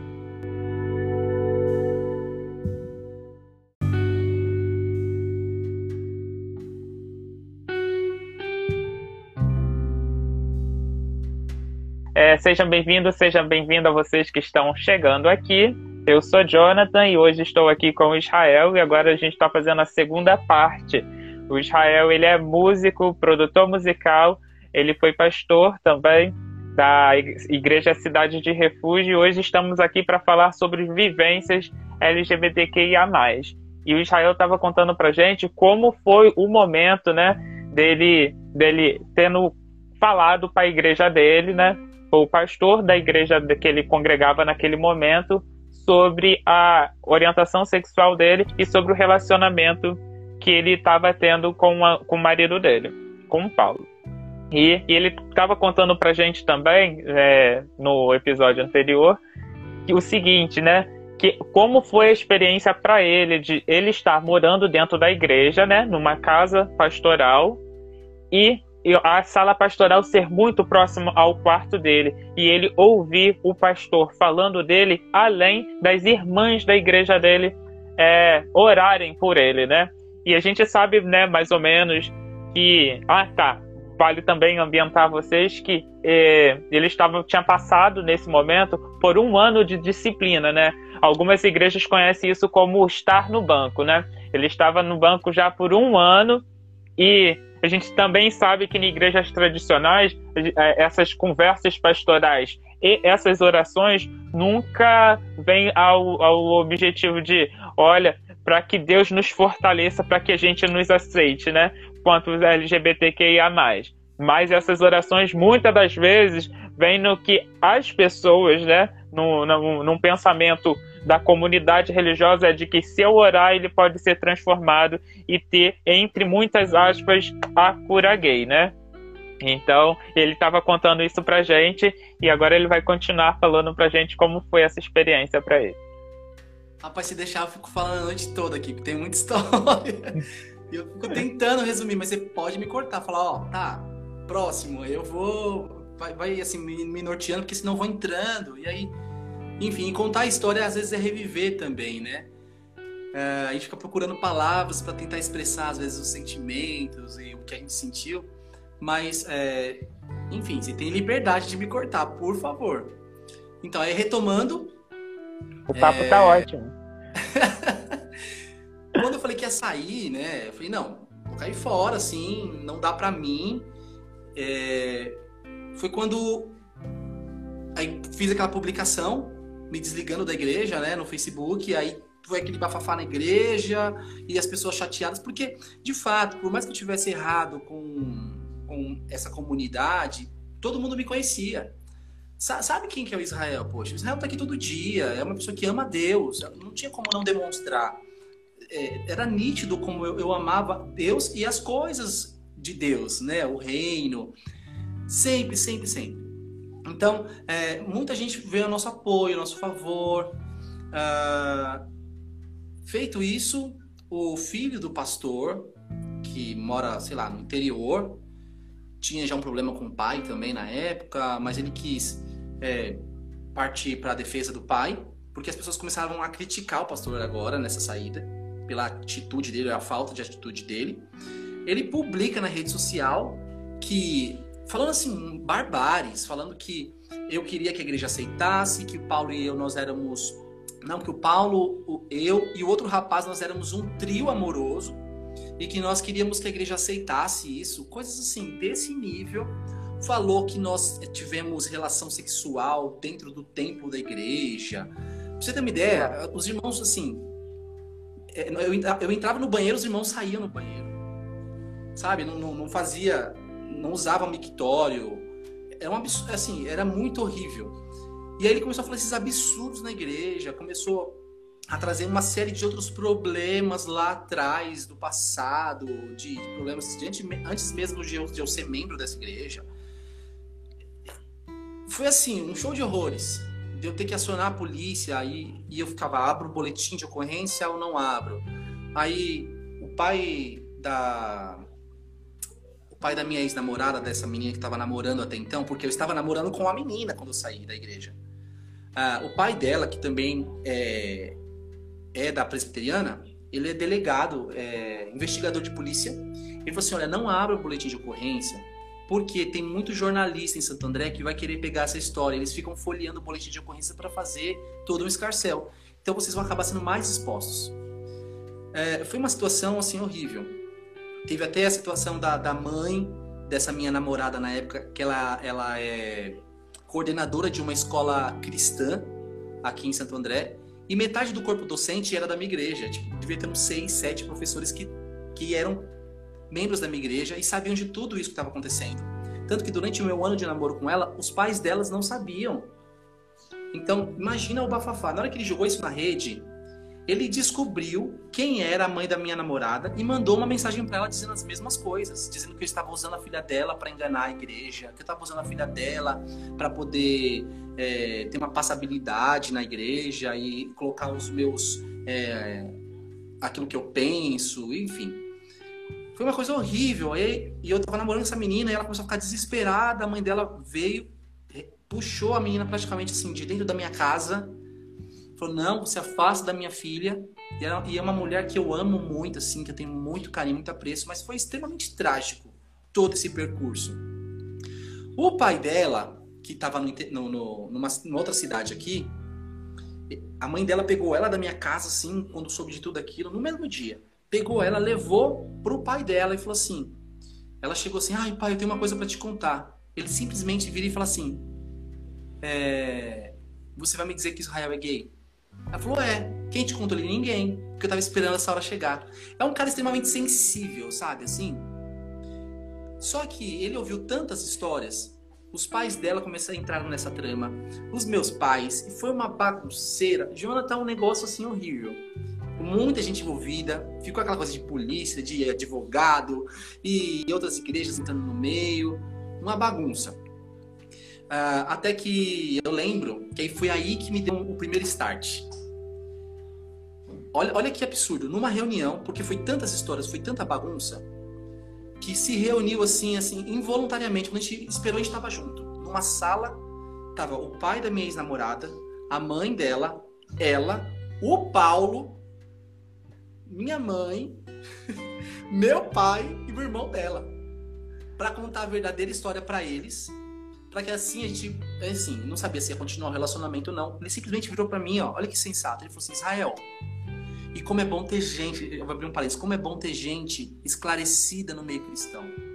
É, presbiteriano já tem um outro tipo de caminhada, existe uma frente também de inclusão muito forte na presbiteriana, né? Tanto que existem presbiterianos em outros países que já ordenam pastores, mesmo sendo gays, pastoras, né? Lésbicas. Então, ele vem com um discurso tão gostoso. Na hora foi chocante, porque ele falou bem assim: Israel, olha para mim. Ele parou aquela bagunça toda e falou assim: olha para mim você é gay e tá tudo bem. E é nítido que você ama o Paulo. Aí o Paulo chorando. E é nítido que você ama o Paulo. Mas eu quero que você entenda o seguinte: deixa minha filha aí, porque ela é apaixonada por você. E você não vai fazer minha filha feliz como você vai fazer o Paulo feliz. Nossa, ele fosse na frente da minha mãe. Minha mãe, sangue de Jesus tem poder. E não sei o quê. Mas aquilo. E eu fiquei assim parado, aquilo ressoou dentro de mim. Foi alguém falando assim, tá tudo bem. Foi a primeira vez que alguém falou para mim assim, alguém cristão, do meio, próximo. Eu, eu tenho uma admiração muito grande por ele. É um cara envolvido com ONG, é uma outra cabeça, cara. Ele falou assim, tá tudo bem. Você é gay, tá tudo bem. Só deixa minha filha em paz, porque ela tá apaixonada por você e você não vai fazer ela feliz. Cara, eu saí de lá assim, naquela mesma semana terminei com ela, e foi caminhando pro final do ano, de novo, já de um ano depois, olha isso, muitos anos enrolando. Isso passaram dois eu... anos que você tava com ela? Um ano com ela. Porque um eu fui ano. disciplinado no final de um, no começo do outro, comecei a namorar com ela. E aí puxei um ano, no final desse outro ano, que foi de 2014. É...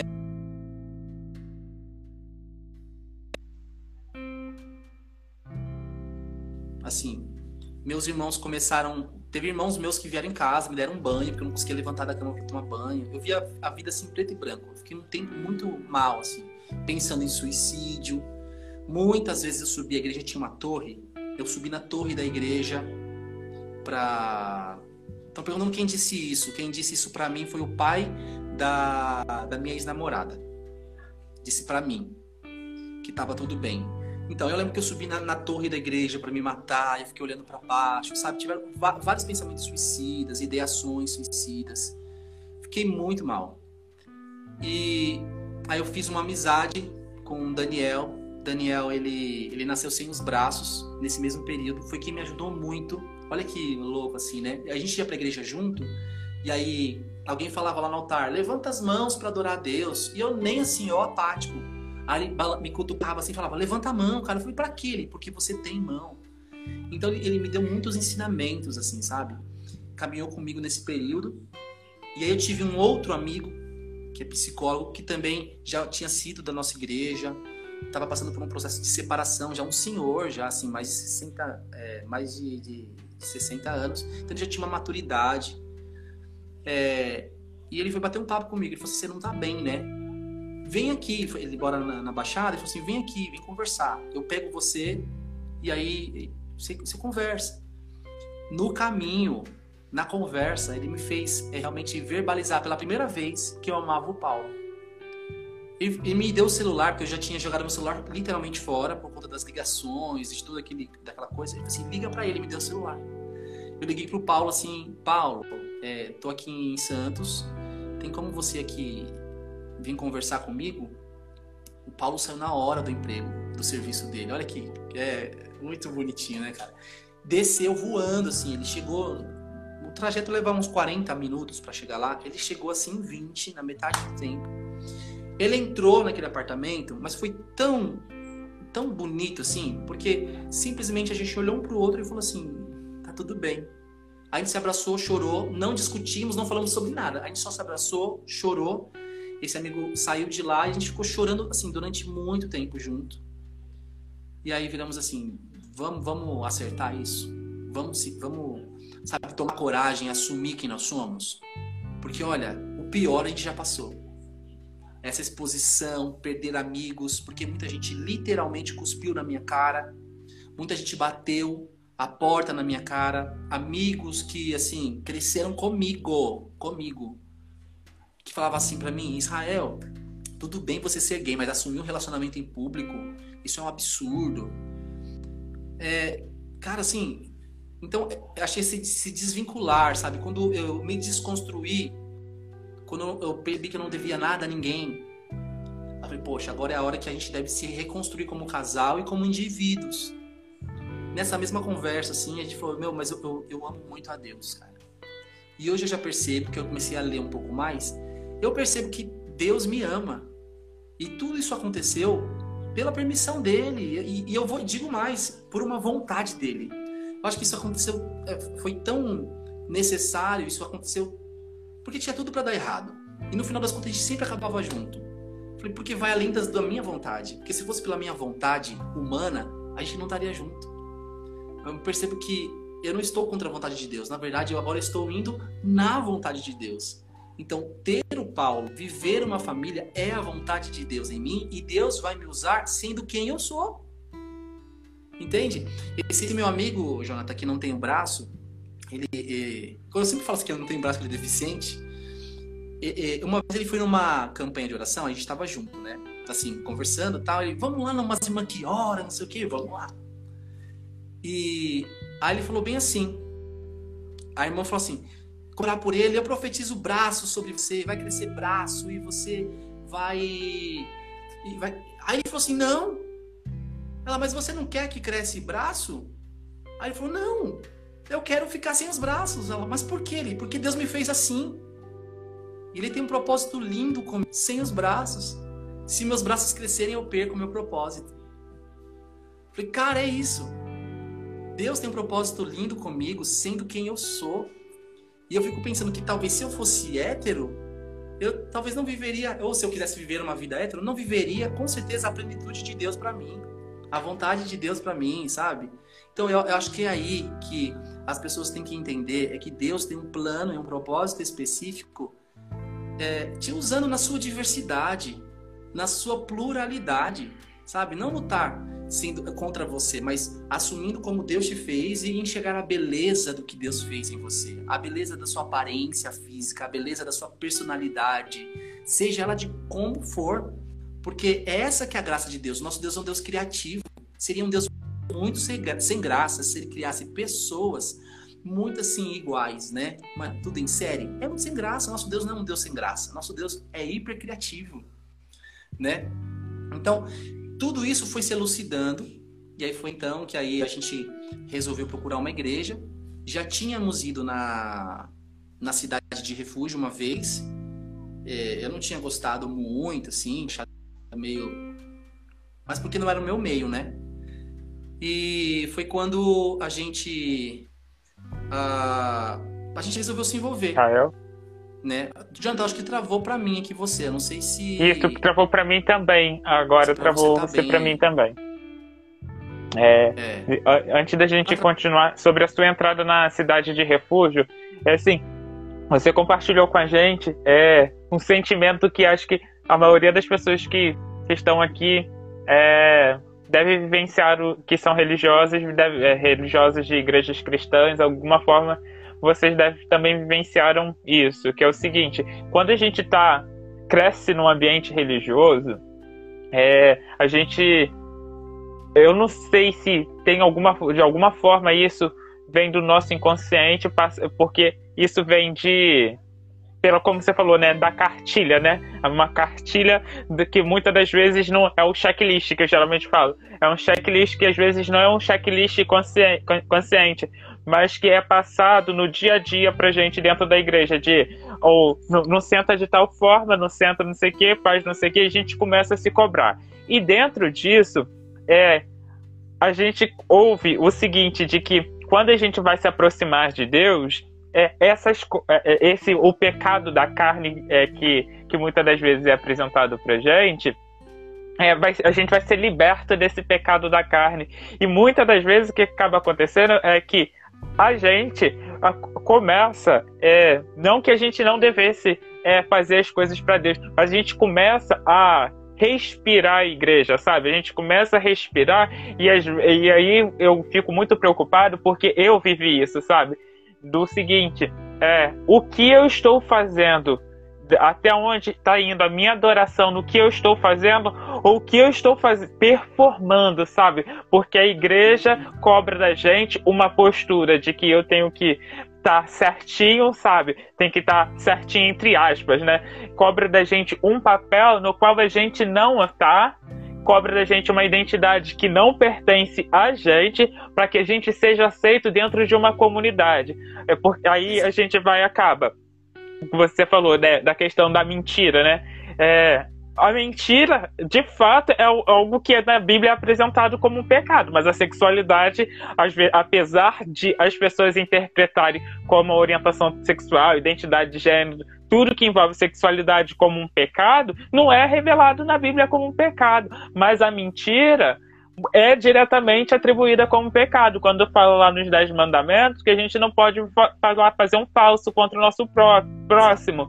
E aí, a gente, para manter essa identidade que é cobrada da gente, a gente vai e começa a mentir uma identidade que a gente não tem, a gente acaba se tornando pessoas extremamente moralistas, porque a gente acaba por a gente estar tá se cobrando de uma forma tão alta e, e os outros tá tendo uma expectativa tão alta sobre a gente, a gente acaba que julgando e cobrando do outro uma santidade que nem a gente está tendo, que a gente está performando para a gente se manter aceito dentro de uma comunidade religiosa. E quando a gente está falando de, desses momentos de transição, de você estar tá saindo de uma igreja aí, né, agora, você fala, está saindo da, da, tradicional, nesse momento da história que você está narrando, e indo para uma igreja inclusiva, é quando vem mais uma vez o choque de crença, né? Primeiro é quando a gente se identifica quanto LGBT, a gente tem um choque com a crença religiosa e com a nossa orientação sexual. E, e agora eu acredito que você vai. Você viveu isso de que é o seguinte: é, a, uma crença tradicional que muitas das vezes demoniza a crença de uma religião inclusiva. E aí você fica assim, não, porque isso não combina comigo, porque isso é errado. Isso é errado por quê? Sabe? Isso é errado a partir de uma ótica, porque eu cresci é, ouvindo que o certo a vida inteira é isso, e agora eu estou me deparando com uma outra, outra forma de conhecer a verdade. E, e você também apresentou, né? O porquê eu, eu quero deixar isso, acho que mais esclarecido para quem está ouvindo, que é o seguinte: é, Deus é muito diverso, sabe? Ele criou as pessoas com propósitos, sabe? E, acho que alguém, um Deus que criou tanta coisa, se a gente pegar o relato da criação segundo a Bíblia, com tanta diversidade, por que na, na criação do ser humano estaria restrito ali, sabe? De que tem que ser um homem e uma mulher cisgênero e heterossexual. Sabe? É, eu acho que também, acho que muitas das vezes passa desapercebido, porque a gente também, é, no ambiente religioso, a gente só aceita, né? A gente só aceita o que está vindo lá do, da, da, de quem está passando a mensagem naquele dia, a gente só aceita e não questiona. Eu acho que, assim, é um momento que eu convido vocês a, a passarem a questionar é, o que está sendo dito pela pessoa que está ministrando a palavra e você estudar por si. Porque, assim, é, quando a gente está falando de um Deus diverso, pega o relato da criação. Vamos lá. É, a gente não tem na narração da criação qualquer menção de alguém além de Adão e Eva tendo sido criado antes de, do, do, do, de conhecer, de comer do fruto do bem e do mal.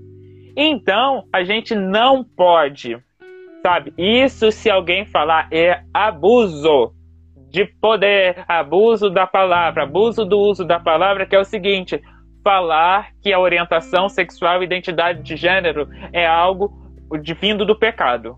Porque a gente não teve qualquer outra criação de humano antes do pecado. Então, naquele momento da criação, tinha um propósito da criação de Adão e Eva muito bem especificado que era a missão deles naquele momento, crescer e multiplicar. Eles já cresceram, eles já ali eles nem nasceram. Então vocês já começam a ter um pensamento crítico quanto a isso. Eles nem nasceram. Então o que, que seriam crescer se eles, segundo o que é passado pra gente, eles já cresce, nasce, é, foi criado por Deus adulto, sabe? Então o propósito deles ali, naquele momento, era multiplicar. Então, não nasceu ninguém, não tinha nascido ninguém antes do pecado. O primeiro nascimento é depois do pecado. E a família tradicional que é apresentada ali, que querem botar como fa a família modelo bíblico, teve assassinato, sabe? Teve um assassinato dentro da família referência. Então, assim, passem a questionar e entender que, opa, será que Deus é um Deus que criou é, apenas um homem, uma mulher cis cisgênero e heterossexual?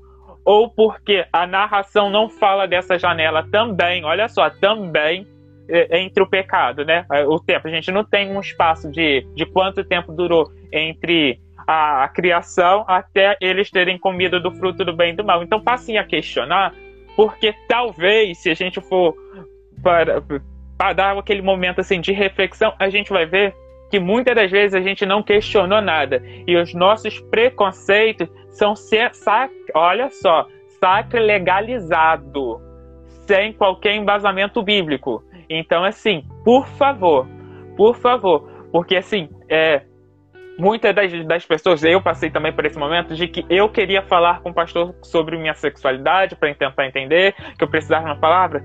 E é o seguinte, eu entendo também, por ter passado por isso, que às vezes você vai ter essa necessidade, mas cuidado, por favor, de quando eles, o que eles vão falar, do que eles, como eles vão apresentar e, a, e se você está preparado nesse momento para ouvir aquilo, porque a, a, da mesma forma que a gente aprendeu e é, muitas das vezes a gente só questiona as teologias, a forma que é apresentaram a teologia, quando a gente se, está em conflito com ela, é isso que faz eles ficarem presos ao preconceito, muitas das vezes. Porque como isso não pode ter sido um desafio para eles entender essa temática da teologia, eles não vão estudar. E eles vão falar pelo que foi passado no decorrer dos anos, de que a orientação sexual e identidade de gênero é fruto do pecado e que você é uma abominação, que você é, porque muito tem tem religião que vai apresentar isso como pecado existencial, porque tem quando a gente pega o espectro da teologia inclusive, a gente vai ver, né? Tem os que acham que simplesmente pela pessoa existir quanto LGBTQIA, elas já são a própria abominação.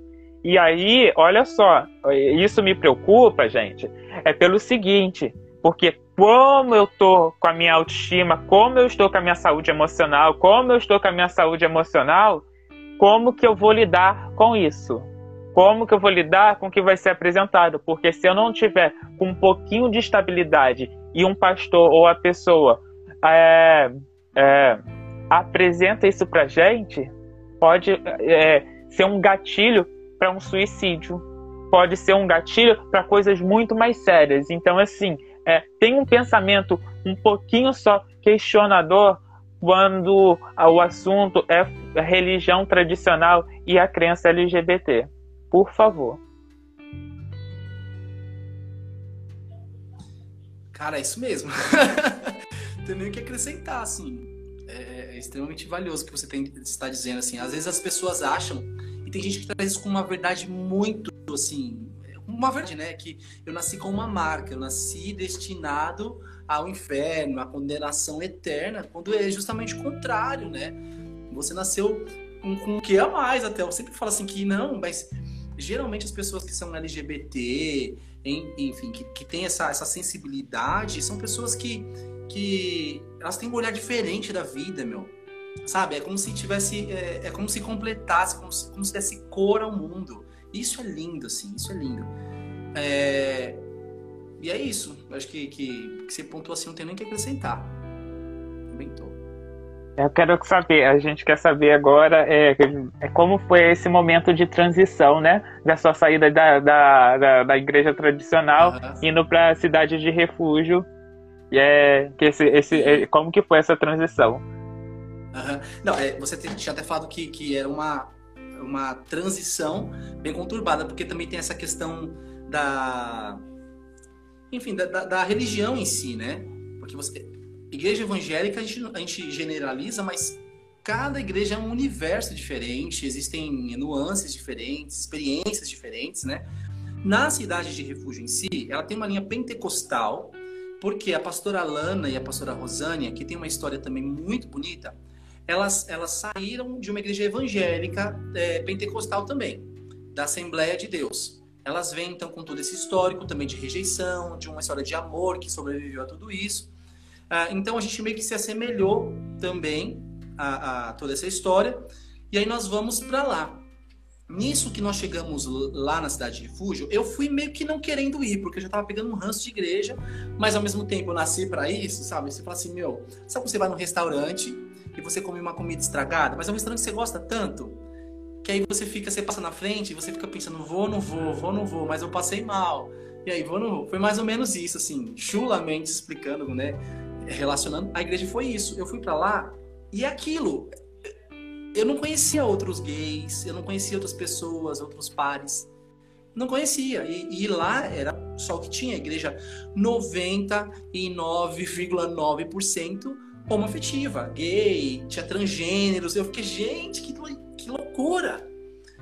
E aí, não era só enxergar que Deus me ama, mas de que Deus ama o outro. Eu não tinha parado para pensar nisso, de tão egoísta que era o meu mundo, de tão egoísta no sentido de que era onde eu estava preso, no meu mundo. Aí eu olho para aquele lugar, um lugar extremamente diverso, plural, uma galera animada. E, um, e aí que eu falo que é muito diferente. Pessoas extremamente talentosas que também foram excluídas de suas igrejas. Aí fica já um parênteses para uma dica que sempre me perguntam: o que, que te ajuda? Que, como você passou por esse momento de aceitação? Porque agora você está namorando, e aí como é que foi com sua família? Foi justamente assim, eu disse para minha mãe onde eu estava indo, eu disse para meu pai onde eu estava indo, e com quem eu estava indo, com meu namorado, com o Paulo. E aí eu vou para um lugar em que eu encontro pessoas que também estão fazendo o mesmo ou já fizeram. Rede de apoio. É extremamente importante você criar uma rede de apoio saudável, de gente que te apoia, mas não que te apoia com o interesse de te moldar, mas de só de te acolher sendo quem você é, né? Então, isso que foi o mais lindo, sabe? Eu encontrei pessoas extremamente talentosas, pessoas inteligentes, teólogos, pastores, musicistas, gente assim de, é, de, de, extrema qualidade, pessoas que foram expulsas também de suas igrejas, que foram expulsas do, do, do seio familiar. Então, é, a gente começa a crescer e desenvolver o, o, nosso, o nosso relacionamento dentro desse contexto. E também dando continuidade a algo que foi interrompido lá na Assembleia de Deus. Então a gente já vem com dois meses que eu estava lá, como era uma igreja até então estava pequena, a cidade de refúgio ainda, ainda era num salãozinho, assim. Mas já estava bem lotado. Eu fiquei, cara, isso aqui é surreal. Porque Você ficou eu entrava, quanto tempo entrava, afastado? Assim, Você ficou algum, algum espaço temporal de Não, em, sem foi, congregar? Você já saiu da, da Não, Assembleia? Foi, foi seguida.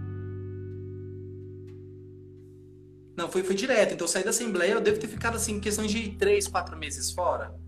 Assim, fora sim, sem frequentar uma igreja, mas.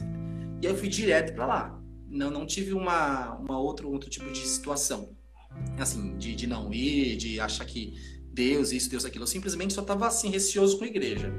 Eu estava, na verdade, me programando para sair do país, até eu tinha recebido um convite para ir para a Alemanha e um amigo meu lá, e eu estava querendo arrastar o Paulo para isso. Nesse, nesse entremeio, o Paulo estava indo mais assim regradinho para a cidade de refúgio, para essa igreja.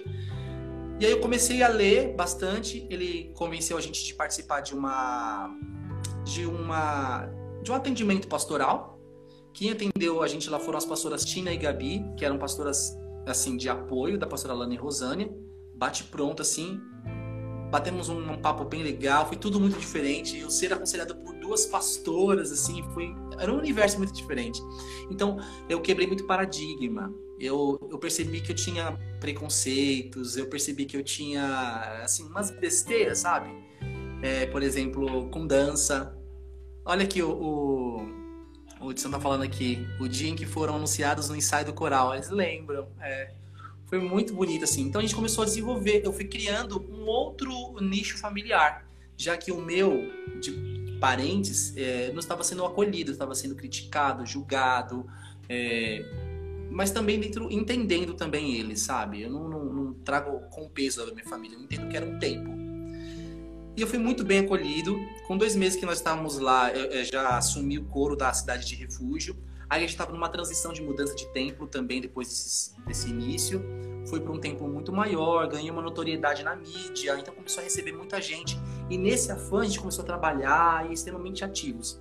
Então, eu não só estava me curando dos meus traumas, mas eu também já estava usando a minha cura para curar alguém, para dar o meu ouvido de escuta, o meu braço para poder carregar alguém. E, e aí os novos vínculos foram assim se, foram se formando.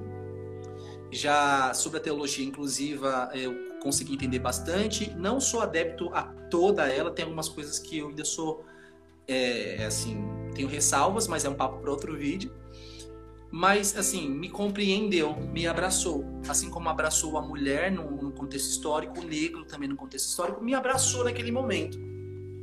É, e eu falo, é isso fui embora e aí nesse envolvimento com a igreja assim extremamente é, extremamente intenso uh, já estava cuidando também do ministrando louvor junto com a pastora Rosane auxiliando ela cuidando da parte de música da igreja uh, desenvolvemos escola de música enfim uma infinidade de coisas e a igreja crescendo crescendo uma demanda muito grande de pessoas. É para você ver como tem gente que precisa de um ambiente saudável sabe? E aí foi quando a gente recebeu um convite, porque começou a nascer igrejas pelo Brasil e pedidos. E aí tinha um formato, nós participamos também da, da estruturação de missão, visão e valores da igreja. Nós participamos do primeiro conselho da igreja Getro, né, que, que era para poder formatar a igreja em alguns aspectos. Participamos desse, desse processo. Uh, e, enfim, mergulhei nesse mundo inclusivo, evangélico inclusivo foi quando nós recebemos a proposta de para assumir uma auxiliar uma igreja que estava passando por um momento difícil, que era Campinas. Ficamos em Campinas alguns meses e em seguida fomos convidados para ir para Fortaleza. Nessa época o Paulo estava é, trabalhando, eu também estava e aí nós fomos, vendemos, doamos nossa casa para uma amiga nossa. Na época doamos praticamente a casa toda mobiliada para ela, levamos tudo que cabia dentro de uma doblô com uma husky, um cachorro enorme dentro do carro, enfiamos tudo que cabia na doblô e atravessamos o país de carro para Fortaleza, para uma igreja que tinha em torno de uns 20 membros, mas pessoas extremamente talentosas, de pessoas que, que assim estavam dedicadas, mas a igreja estava para fechar, porque não estava conseguindo se manter financeiramente e tinha passado por alguns processos também administrativos.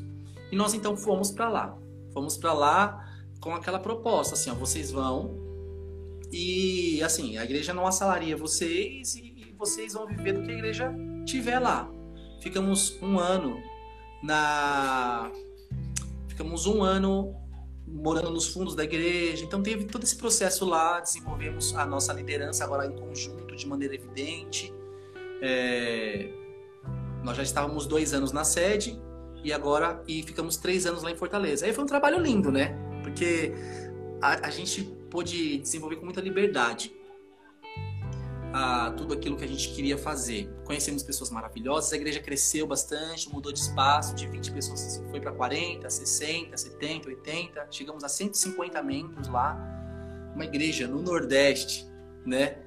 Com essa proposta, a gente sabe que é extremamente difícil, então a gente entende que aí tem uma parcela é, integral da mão de Deus, que apesar de nós, das nossas falhas e também das nossas debilidades, Deus usa os nossos poucos talentos para se manifestar. e muita gente boa lá naquele lugar. E eu só tenho assim, agradecer, sabe? Foi realmente algo incrível. Fiz meus os primeiros casamentos eu realizei lá, aconselhamentos pastorais, e a gente foi passando esses valores para essa galera, recebendo pessoas como a gente. É... E foi isso, assim. Não tem muito o que dizer, porque uma vivência foi uma vivência muito natural de pastoreio. O que muda muito é o tipo de público, né? São as histórias que a gente ouve que são muito pesadas, são de sofrimentos. É... E aí até o tempo que a gente achou que realmente tinha que sair de lá, porque a instituição ela começou a mudar bastante, ela como ela cresceu, incorporou é, e ela começou a, a, mudar ao nosso, na nossa perspectiva e, e não condizia com o que a gente acreditava, né? administrativamente falando. Embora eu seja muito, eu deixo sempre muito claro, porque tem muitas pessoas que são de lá também, eu quero sempre ressaltar isso. Ela, ela, ela serviu para um tempo para mim, Deus usou aquelas pessoas para mim durante um tempo. Tanto que eu me eu casei acho... lá. As...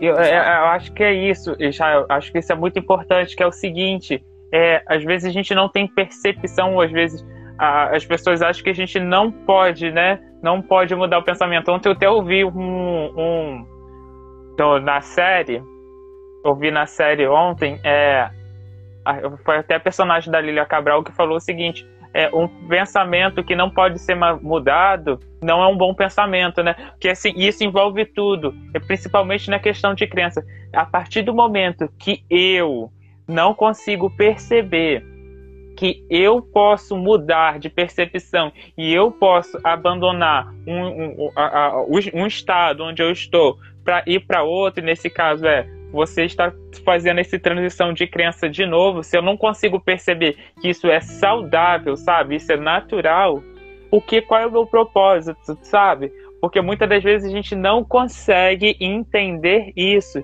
de que eu posso mudar de crença, que eu tenho que ser respeitado, sabe? Quando a minha decisão é, eu não quero estar nesse momento aqui, porque isso aqui hoje não me representa da forma que já me representou. E agora isso daqui me representa mais. Então eu quero estar aqui porque isso daqui tem um significado melhor para mim, sabe? E acho que é, muitas das vezes as pessoas não conseguem perceber isso.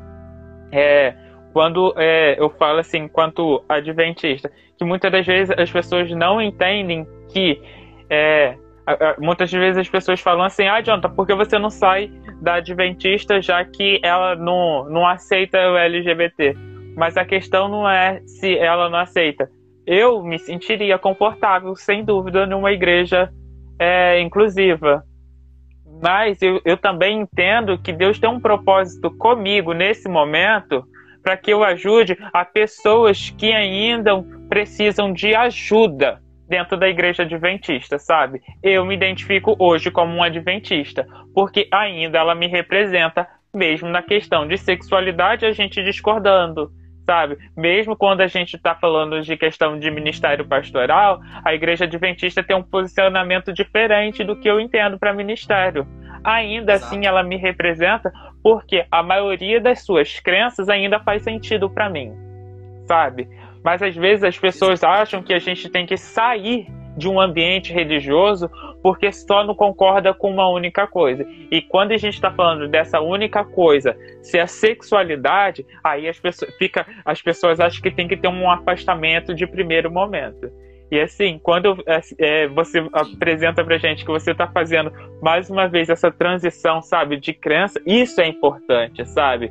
E isso é, é para mim, é, é, assim, isso passa para mim uma confiança de crença, de autoconhecimento que você tem sobre você, sabe? Que é isso que eu tento apresentar para quem me acompanha nesses últimos cinco anos aí. Porque, olha, é, nada melhor do que você ter, iniciou né, a nossa live falando sobre a verdade vos libertará. A minha verdade, o que, que eu entendo, como que a verdade tem sido apresentada pra gente, sabe? Quando você vem, no, novamente quero repetir, quando você apresenta pra gente assim a sua transição de criança mais uma vez, isso é muito importante, porque você se conhece. Você e Paulo se conhecem ao ponto de saber que, opa, chegou o momento, agora eu preciso tomar, é, iniciar uma nova etapa da, das nossas vidas, sabe? Isso é, é bonito, é importante, é significativo. É. E a gente toma essa atitude com muita cautela, porque a gente entende que a gente também é acompanhado por muitas pessoas. Assim como eu sou inspirado por pessoas, eu inspiro outras também. E eu tenho que ter essa responsabilidade e, e de que eu carrego outras pessoas comigo nesse sentido, né? E qualquer atitude que eu tome irresponsável pode afetar também a vida de alguém, sabe? Então, como liderança da igreja, eu comecei a tomar atitudes que eu já não concordava mais. Mas eu falei assim, eu, eu, eu tenho que me. Eu já tinha entrado na cidade de refúgio com algumas ressalvas. Mas eu me submetia, a grosso modo falando, é, tem mais resultados do que perdas. Eu tenho mais ganhos do que perdas. Então, ok, isso aqui é uma coisa por exemplo, como você já, já não trata isso como algo muito pesado, né? Essa questão deles não aceitarem a uma afetividade. Para você é algo, tudo bem, você não aceita? Tudo bem, mas tudo bem ficar aqui? Então tá bom, tamo aqui, tamo junto, vamos para cima. E aí você é uma voz ali dentro que promove uma mudança, entendeu? Que é totalmente diferente da minha voz que tá do lado de fora. Entendeu? Eu não vou ter como falar assim, ah, porque nós da, da, da Adventista, porque eu não tô dentro. Agora você pode ter, você tem prioridade e é um agente transformador dentro dessa, dessa instituição. Então, maravilhoso. Só que aí eu já dentro da instituição que estava, a cidade de refúgio, comecei a ver algumas coisas é, do início, mas tudo bem. Só que conforme a igreja vai criando um corpo, e ela também muda, não só a nossa crença, mas a igreja como, como instituição, ela vai mudando, né? Porque é natural, é, precisa que, que padrões sejam estabelecidos, e conforme a experiência da igreja, ela vai tomando algumas posições mais definidas. Então, isso aí, nesses pontos que, que começaram a divergir com que pessoalmente, como cristão, eu, eu discordava. Eu falei, não, então, peraí, eu não posso viver essa hipocrisia, porque eu tô, tô, tô, tô, vivendo uma vida muito semelhante que eu vivi na Assembleia, dentro de uma hipocrisia, falando uma coisa que eu não acredito em de fato. Entendeu? E, e aí, toda vez que eu comecei a me manifestar que eu pensava diferente, de alguma forma isso era tido como contrário. E aí que é a grande dificuldade das pessoas entenderem que pensar diferente não é ser contra.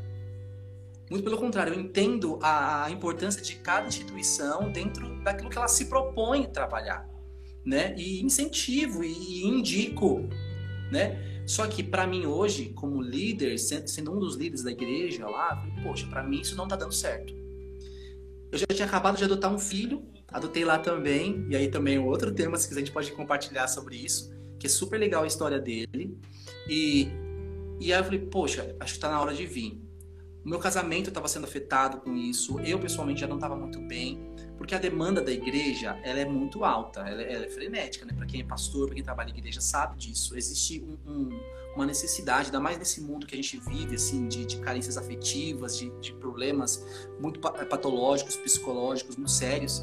Então, existe uma demanda que o pastor tem que ser teólogo, tem que ser psicólogo, tem que ser músico. E, e então, isso suga muito da gente. E querendo ou não, meu, a gente é novo, né? Eu tenho 32 anos, somos jovens. E a gente também tem uma vida pessoal. E então, dentro de tudo isso, a nossa, a nossa relação com a igreja já não estava tão saudável. Aí foi quando, para que a linha do respeito, da admiração permanecesse, a gente, nós voltamos. Nós iríamos até para o Rio de Janeiro, mas no final de ano aconteceram algumas coisas que nós decidimos não ir mais, assumir a igreja do Rio de Janeiro. Ficamos mais seis meses, entrou a pandemia logo no começo do ano passado, né? Ficamos mais seis meses congregando online, se esforçando, mas já não era mais a mesma coisa. Porque aquelas pequenas coisas do início já eram grandes coisas pra gente agora. E aí foi quando a gente decidiu realmente é, se desligar. E, e foi muito, assim, foi muito tranquilo eu já, já tinha acompanhado o pastor Ricardo Gondim, e aí eu comecei a me aproximar deles, a pastora Silvia Jerusa, fui acolhido por eles durante esse ano de 2020. Ah, e foi tão legal. O Lucas, que é o líder de jovens, o pastor Will, é uma igreja progressista, cara, e, e é uma igreja tradicional, Sim. se for ver, tem 30 anos. Eu fui muito bem acolhido naquele lugar. Muito, muito. E aí, por isso que eu entendo a sua importância na Adventista, por isso que eu entendo a importância de pessoas que ficam dentro das igrejas. Né? E por um tempo no começo eu falava, mas por que que fica, cara? Vai ficar sofrendo. Hoje eu entendo. E eu, eu até comentei isso com uma amiga minha e falei assim, ó, cara, eu não quero mais ser uma pessoa batendo panela lá fora. Eu quero ser uma pessoa que bate panela e fala aqui dentro. Eu só quero ter essa oportunidade de poder dialogar, de poder, sabe, ser uma voz dentro. Por quê? Hoje eu entendo que Deus está me chamando para dialogar com outro tipo de público, não só com LGBT mas eu quero dialogar com pessoas como o meu irmão, que é de uma Assembleia de Deus, como a minha mãe, que hoje eles nos aceitam, que hoje vem diferente. Por quê? Porque teve a minha história para dialogar com eles. Aí eu fico pensando, quantas mães como a minha existem dentro de uma igreja? Perguntaram da, da Bethesda. Da Bethesda. Quanta, quanta, quantas, quantas pessoas dentro de uma igreja tradicional que só de bater um papo com pessoas como você, Jonathan, já não mudariam a perspectiva. Mas não batem o papo, não dialogam, por quê? Porque essas pessoas saem. Então, eu acho que aí é resistência, aí é legal também. Mas é entendendo para onde que Deus está te direcionando, para onde você está sendo vocacionado, sabe? Cada caso é um caso, não dá para generalizar e nem determinar, sentenciar alguém. Ah, só que por conta da pandemia, a igreja também é muito longe para mim aqui. Fica na Zona Sul, eu moro em Santo André. Dá só de carro, dá uma hora e quinze. É muito longe. É, mas eu, assim, eu, eu, tenho essa parceria com eles. Já ministrei, pra você ter uma ideia, já, já palestrei para os jovens lá, já participei do podcast dos jovens, para você entender a abertura que se tem. Eles falam muito sobre essa questão da sexualidade. Então, uma, uma igreja que eu indico para quem puder, vá na Bethesda. É uma igreja saudável, é uma igreja que é progressista, que é contextualizada, trabalha também muito forte nessas questões da, dessas pautas, né? Sempre me pergunto, que igreja você poderia indicar que não fosse a, a, a, uma igreja inclusiva, tem a Bethesda, né? Tenho minhas ressalvas com outras que se dizem inclusivas que na prática não são, porque eu entendo que a Bethesda ela é na prática. Agora, tirando todo esse merchan da Bethesda, é, tem uma comunidade aqui perto da minha casa que eu comecei em outubro, novembro a acompanhar online também, por conta da pandemia, que é IEDEC. É uma igreja super bairrista, assim, pequena, mas muito aconchegante, que é a Igreja Despertar em Cristo, que é uma igreja inclusiva também. Então, hoje, nós estamos lá. Nós estamos agora, assim, literalmente, nessa semana a gente oficializou a nossa estadia naquele lugar. A pastora Fernanda Cavote, pessoal, assim, extremamente acolhedor, uma família. Eles estão até aqui agora, os bonitinhos. Então, e é isso, sabe? É isso que eu estou te falando. É uma igreja que também vou fazer, é perfeita? Não é, nenhuma é perfeita. Mas a partir do momento que você está disposto a, a, sabe, a se entregar, a viver em comunidade, cara, você vai longe. E o legal é isso, é você entender que o reino de Deus, ele é, ele é, ele não é uma igreja. O reino de Deus é uma placa, sabe? Tem muita gente que nem precisa, eu acredito nisso, tem gente que não precisa nem da igreja. A, gente, a, a, a casinha lá não precisa, sabe? Você, sei lá, só de você poder fazer o seu papel de cristão, de escuta, de, de amar alguém, poxa, cara. É... E é o que eu tento sempre passar pro, pro Wesley, né? Eu, eu, eu tento passar para ele, não Deus cerceador. Eu, eu, eu falo para Cristo como exemplo, não um Deus habitador, mas um Jesus como um exemplo. É isso. É assim, é. Eu, eu, às vezes eu fico conversando com alguns pastores da, da Adventista é, assim, quando as pessoas me perguntam quanto. Oi, voltou, travou?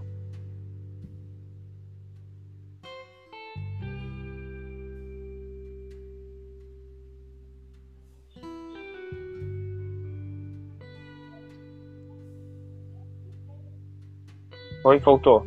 Voltou. Voltou.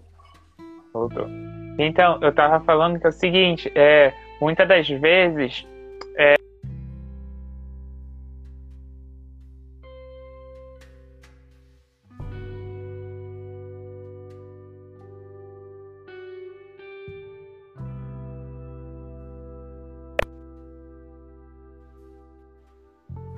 Voltou? Voltou? Tá firme agora? O áudio, só o áudio para mim. Tá vindo aos pouquinhos, travando um pouco. Mas eu tô te ouvindo bem. É, mas a minha imagem voltou? Não.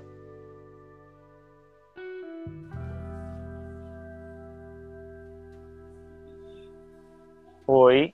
Pra mim tá, tá bem agora já. Tá. Então, é, eu, às vezes eu fico conversando com alguns pastores né, é, adventistas e não adventistas sobre igrejas tradicionais e assim, é, quando alguém que é adventista me pergunta, ai, John, você acha que eu deveria continuar, por exemplo, na igreja adventista ou na igreja batista? Eu acho que é um, negócio muito pessoal, sabe? Porque assim, é, eu sofri muito dentro da igreja, né? Sofri muito nos últimos anos por é, estar firmemente defendendo a, uma ideia de inclusão na, na igreja. Mas eu entendo que para a maioria das pessoas ali não é um ambiente que vai ser bom para ela.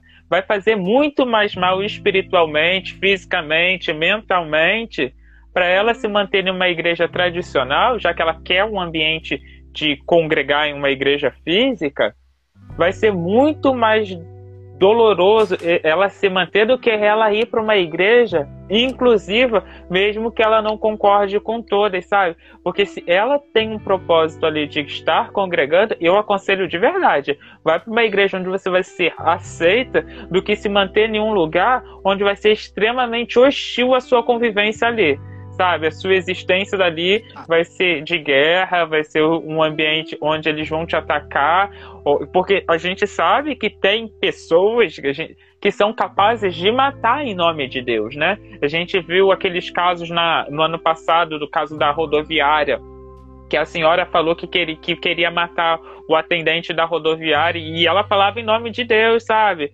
Porque isso é pecado, porque Deus não aceita. Então, sim, as pessoas são capazes. Então, às vezes a gente fica com um olhar assim de que isso não acontece dentro da igreja, acontece dentro da igreja.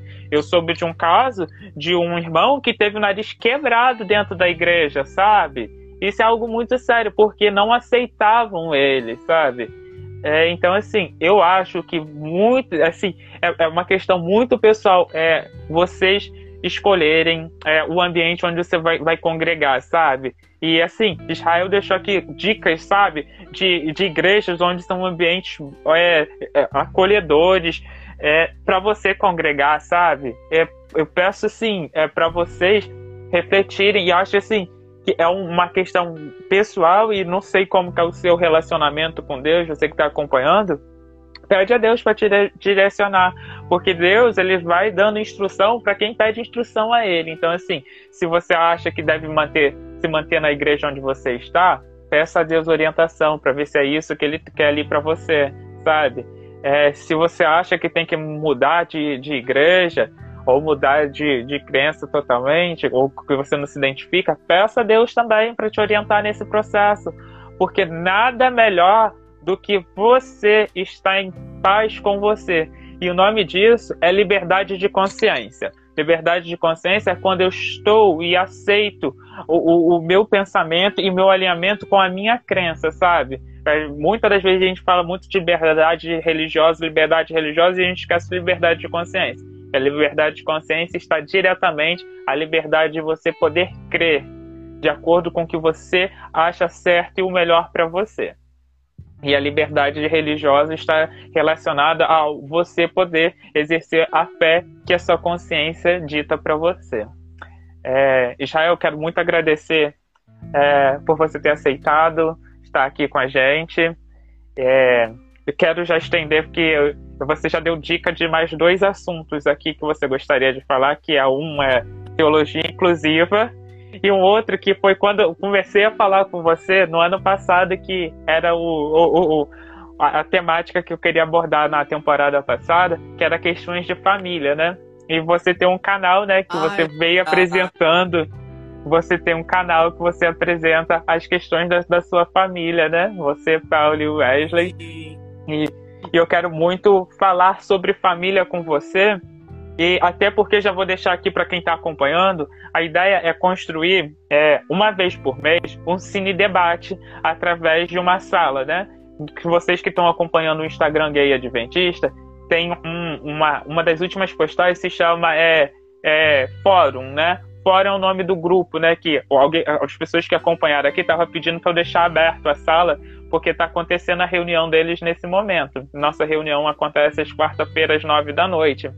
Mas a ideia é fazer um cine debate por mês. E um dos filmes que a gente quer apresentar é Orações para Bob, que vai começar a trabalhar as questões de família, né? E eu gostaria muito, né? Já vou deixar aqui o convite de que você pudesse estar com a gente nesse momento para a gente falar de família, né? Aceitação de família, para a gente falar das famílias não tradicionais, né? Já que a religião impõe uma família de um homem e uma mulher como a tradicional, gente quer falar das famílias não tradicionais. E eu gostaria muito de já estou estendendo aqui em público um convite para fazer ouvir a história do Paulo aqui também para essa temporada de vivências LGBT e uma com vocês juntos para a gente falar sobre família.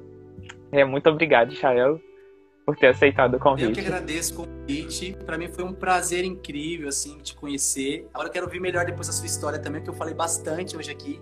Quero agradecer também aos meus amigos. Eu vi bastante gente que eu conheço aqui compartilhando, participando. Gente, é, e é isso, assim, o recado que eu deixo é de gratidão mesmo e de que vamos viver mesmo o melhor de Deus pra gente aqui, que é, é, é o que a gente, é, estando onde a gente está feliz, sendo acolhido por quem a gente é, é, é amado, enfim, é, não se martirizem, não criem dramas em cima de coisas que são simples, né?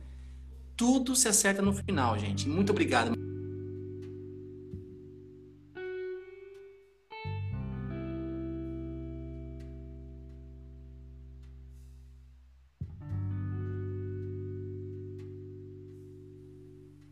Eu acho que travou de novo.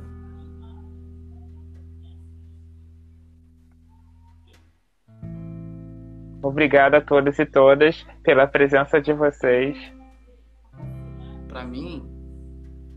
Oi, travou um pouquinho. Travou um pouquinho para mim também. Deixa eu só chamar. Você quer dar um, um tchau aqui? Tem alguém que queria, tinha alguém que queria dar um tchau para todo mundo aqui, ó. Tá aqui, ó. Vem aqui, só dá vem dar tchau, pessoal.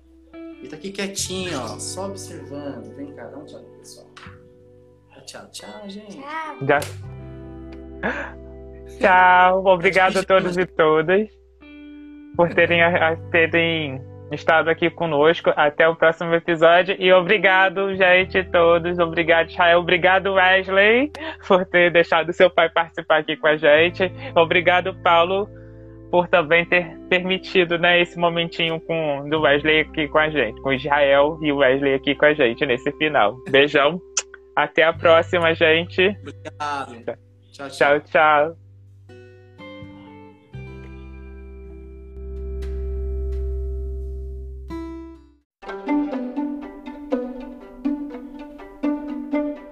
Esse foi mais um episódio do podcast O Convite. Agradecemos por ter nos ouvido até aqui.